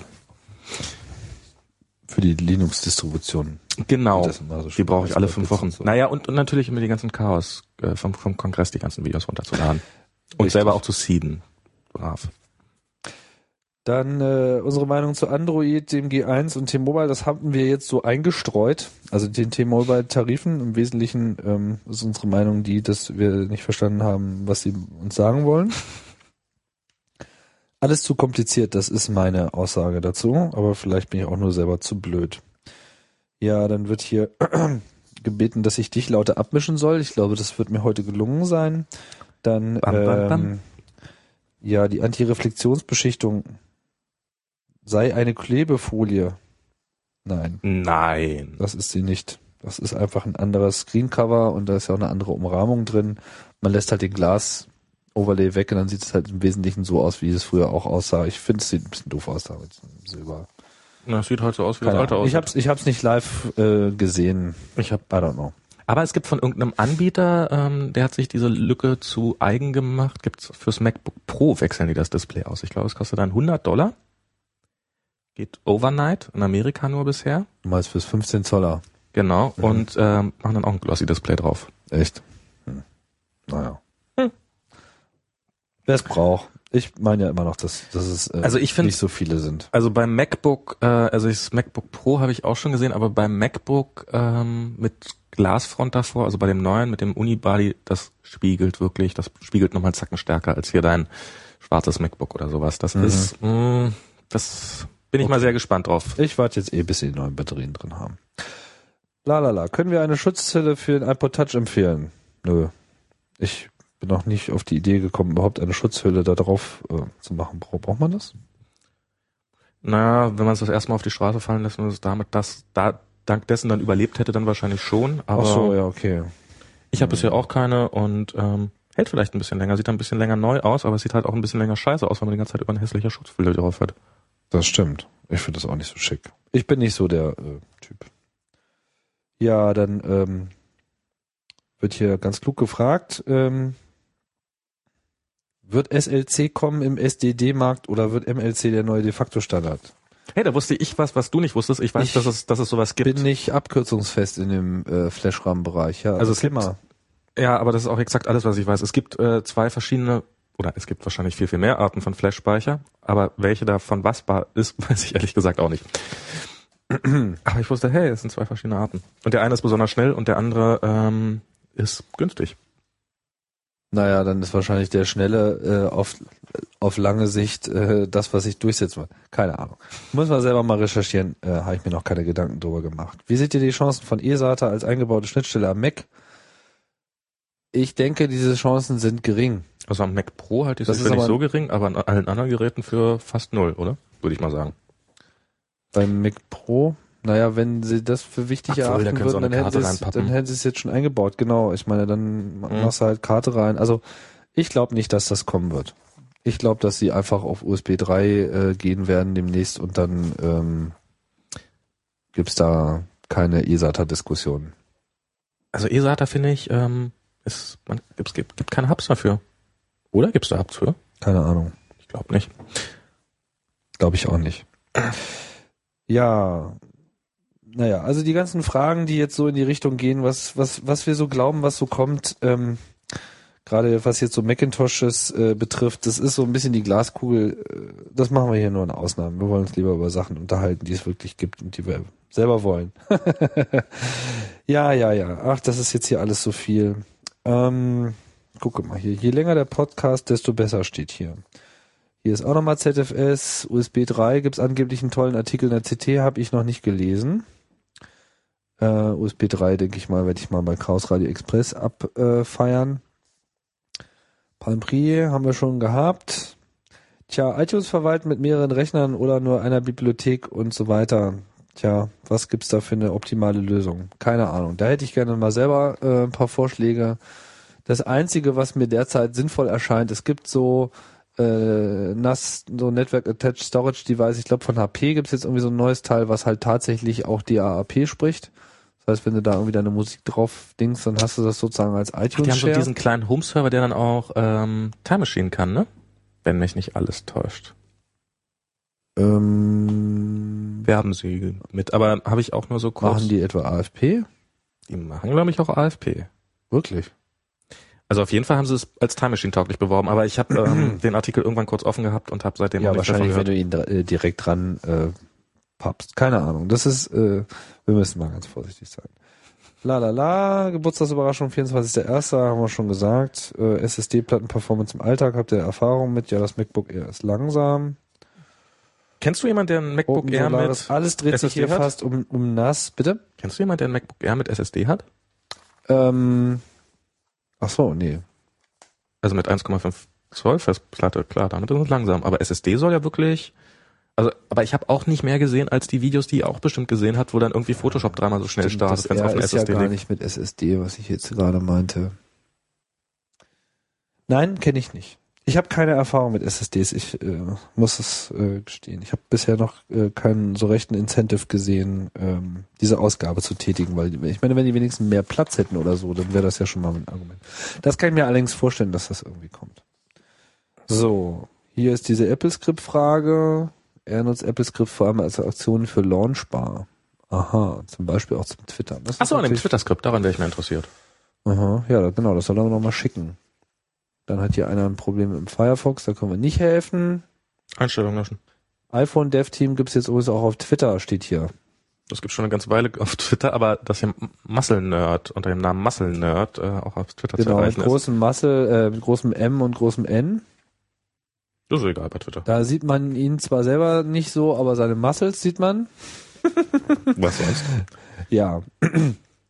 Aktueller Stand bezüglich äh, USB-Platte Time Machine, tralala, funktioniert das problemlos. Äh, bei Expert Extreme und USB-Platte keine Ahnung. Also Apple unterstützt das ja nicht offiziell. Und also USB-Platte am AirPod Extreme angeschlossen als Time Machine. Funktioniert zwar, Mhm. aber ist ja offiziell nicht supported.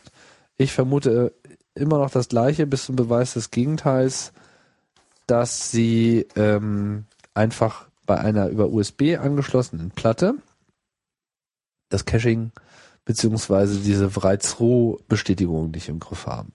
Und wenn Sie sicherstellen wollen, dass ein Backup wirklich konsistent ist, dann müssen Sie beim Schreiben auf die Platte von der Platte eine Rückmeldung bekommen, wo die Platte sagt, ich hab's auch wirklich geschrieben. Und viele Platten machen das halt so, dass sie eben sagen, na ja, ich hab's geschrieben, aber was sie meinen ist, ich hab's in meinem Cache und ich schreib's gleich. So. Und das ist natürlich über USB nochmal ein anderes Problem. Also ist nur eine Vermutung, keine Ahnung. Ich glaube, im Normalfall funktioniert's, aber ich habe trotzdem einfach Ärger. Ich finde, dass es einfach immer alles noch nicht richtig gut funktioniert. Aber das ist jetzt wieder diese gleiche Time Machine Diskussion, die hatten wir jetzt schon. Womit Und ich übrigens keinen Ärger habe, ist beim einfach- nächsten Mobile Max machen wir nochmal ein richtiges Special mit ähm, ZFS und diesem ganzen Kram Ja. mit Dennis. Womit ich, ich im Augenblick überhaupt keine Probleme habe, ist eine stinknormale externe USB-Festplatte, die ich hin und wieder mal ranstecke. Geht schnell, ist alles nicht so schick und so toll wie ähm, ich klappe nur mein MacBook auf und es macht automatisch Backups im Hintergrund. Ich muss alle. Klar, wenn man die Disziplin hat, ist es prima. Aber ich merke immer wieder, dass ich diese Disziplin nicht habe. und Naja, es erinnert ja, dann ist ja so plötzlich dann, also er macht ja eine Warnung nach zehn Tagen Mhm. und dann ist auch oben in diesem Time Machine Icon ist dann so ein Ausrufezeichen drinne und ähm, ich krieg wirklich nichts auf die Reu äh, Reihe, aber bevor ihr jetzt gar kein Backup macht, holt euch irgendwie beim Lalala Markt um die Ecke für 100 Euro so eine Terabyte Platte. Schließt die einmal die Woche ab an oder eben wenn er dran denkt oder wenn euch euer Mac Bescheid sagt und ihr habt Backups. Ich habe in letzter Zeit so viele Platten sterben sehen und hören und mitbekommen und ähm, Ja, die Plattensterben. Besitzer sind nie glücklich. Hier gibt es jetzt übrigens zum Abschluss der Sendung, wir, wir kommen jetzt ans Ende, oder? Wir kommen jetzt ans Ende. Wir kommen ans Ende. Und soll ich dir sagen, wer hat sich gerade gemeldet im Chat? Nein! Wie geht's ihm? Er hat verpennt. Aber unsere Anrufe haben sein iPhone so vibrieren lassen, bis es heruntergefallen ist. Na Das- toll. Das war nicht Sinn der Sache, Dennis. Wir wollten das iPhone so vibrieren lassen, dass du davon aufwachst. Tja, Ach Mensch. Dennis wird verpflichtet, diese Sendung zu hören und ähm, nächstes Mal ist er dabei. Denkt euch mal eine Strafe aus Genau. in den Kommentaren. Genau. Dennis war, Dennis hat geschwänzt. Gut. Wir machen jetzt hier ein Ende. Genau. Äh, Dennis geht's gut, das ist ja schon mal was wert. genau, er ist noch am Leben, wir wissen, wo er ist. Und Wir wissen, wo du wohnst, Dennis. Also ich nicht, aber Tim. Okay. Dann sagen wir schönartig Tschüss. Vielen Dank auch für die Beteiligung im Chat, wie immer. Und generell auch für das Hören von äh, Mobile Max. Wir werden uns auch weiterhin bemühen, alle zwei Wochen bei euch auf dem Kopfhörer zu sein. Das nächste Mal wieder ein bisschen pünktlicher. Das nächste Mal äh, hoffentlich etwas pünktlicher, was die Live-Sendung betrifft. Wer Hoffentlich etwas zu drittiger. da noch nicht dran teilgenommen hat, wir geben das in der Regel bei Twitter äh, bekannt, wegen der Kurzfristigkeit. Und ähm, Nee, das ja auch ganz gut ihr geklappt. Nee, das geklappt sozusagen euch davon, ihr müsst selber nicht bei Twitter einen Account haben, um davon ähm, Kenntnis zu nehmen. Man kann unseren Twitter-Kram da auch per RSS abonnieren. Ist natürlich nicht ganz so fix und äh, so hübsch, aber funktioniert auch No, twitter.com slash mobilemax, da kommen dann die entsprechenden Ankündigungen für diese Sendung. Und wenn ihr lustig seid, dann könnt ihr äh, auch unserem Geschwafel auf Twitter äh, zuhören, falls ihr das nie eh schon macht. Die ganzen Adressen findet ihr auf der Mobilemax Homepage. Ja, und äh, mehr müssen wir jetzt nicht sagen, oder? Genau. Okay, dann Bis zum nächsten Mal. bis bald. Tschüss. Tschüss.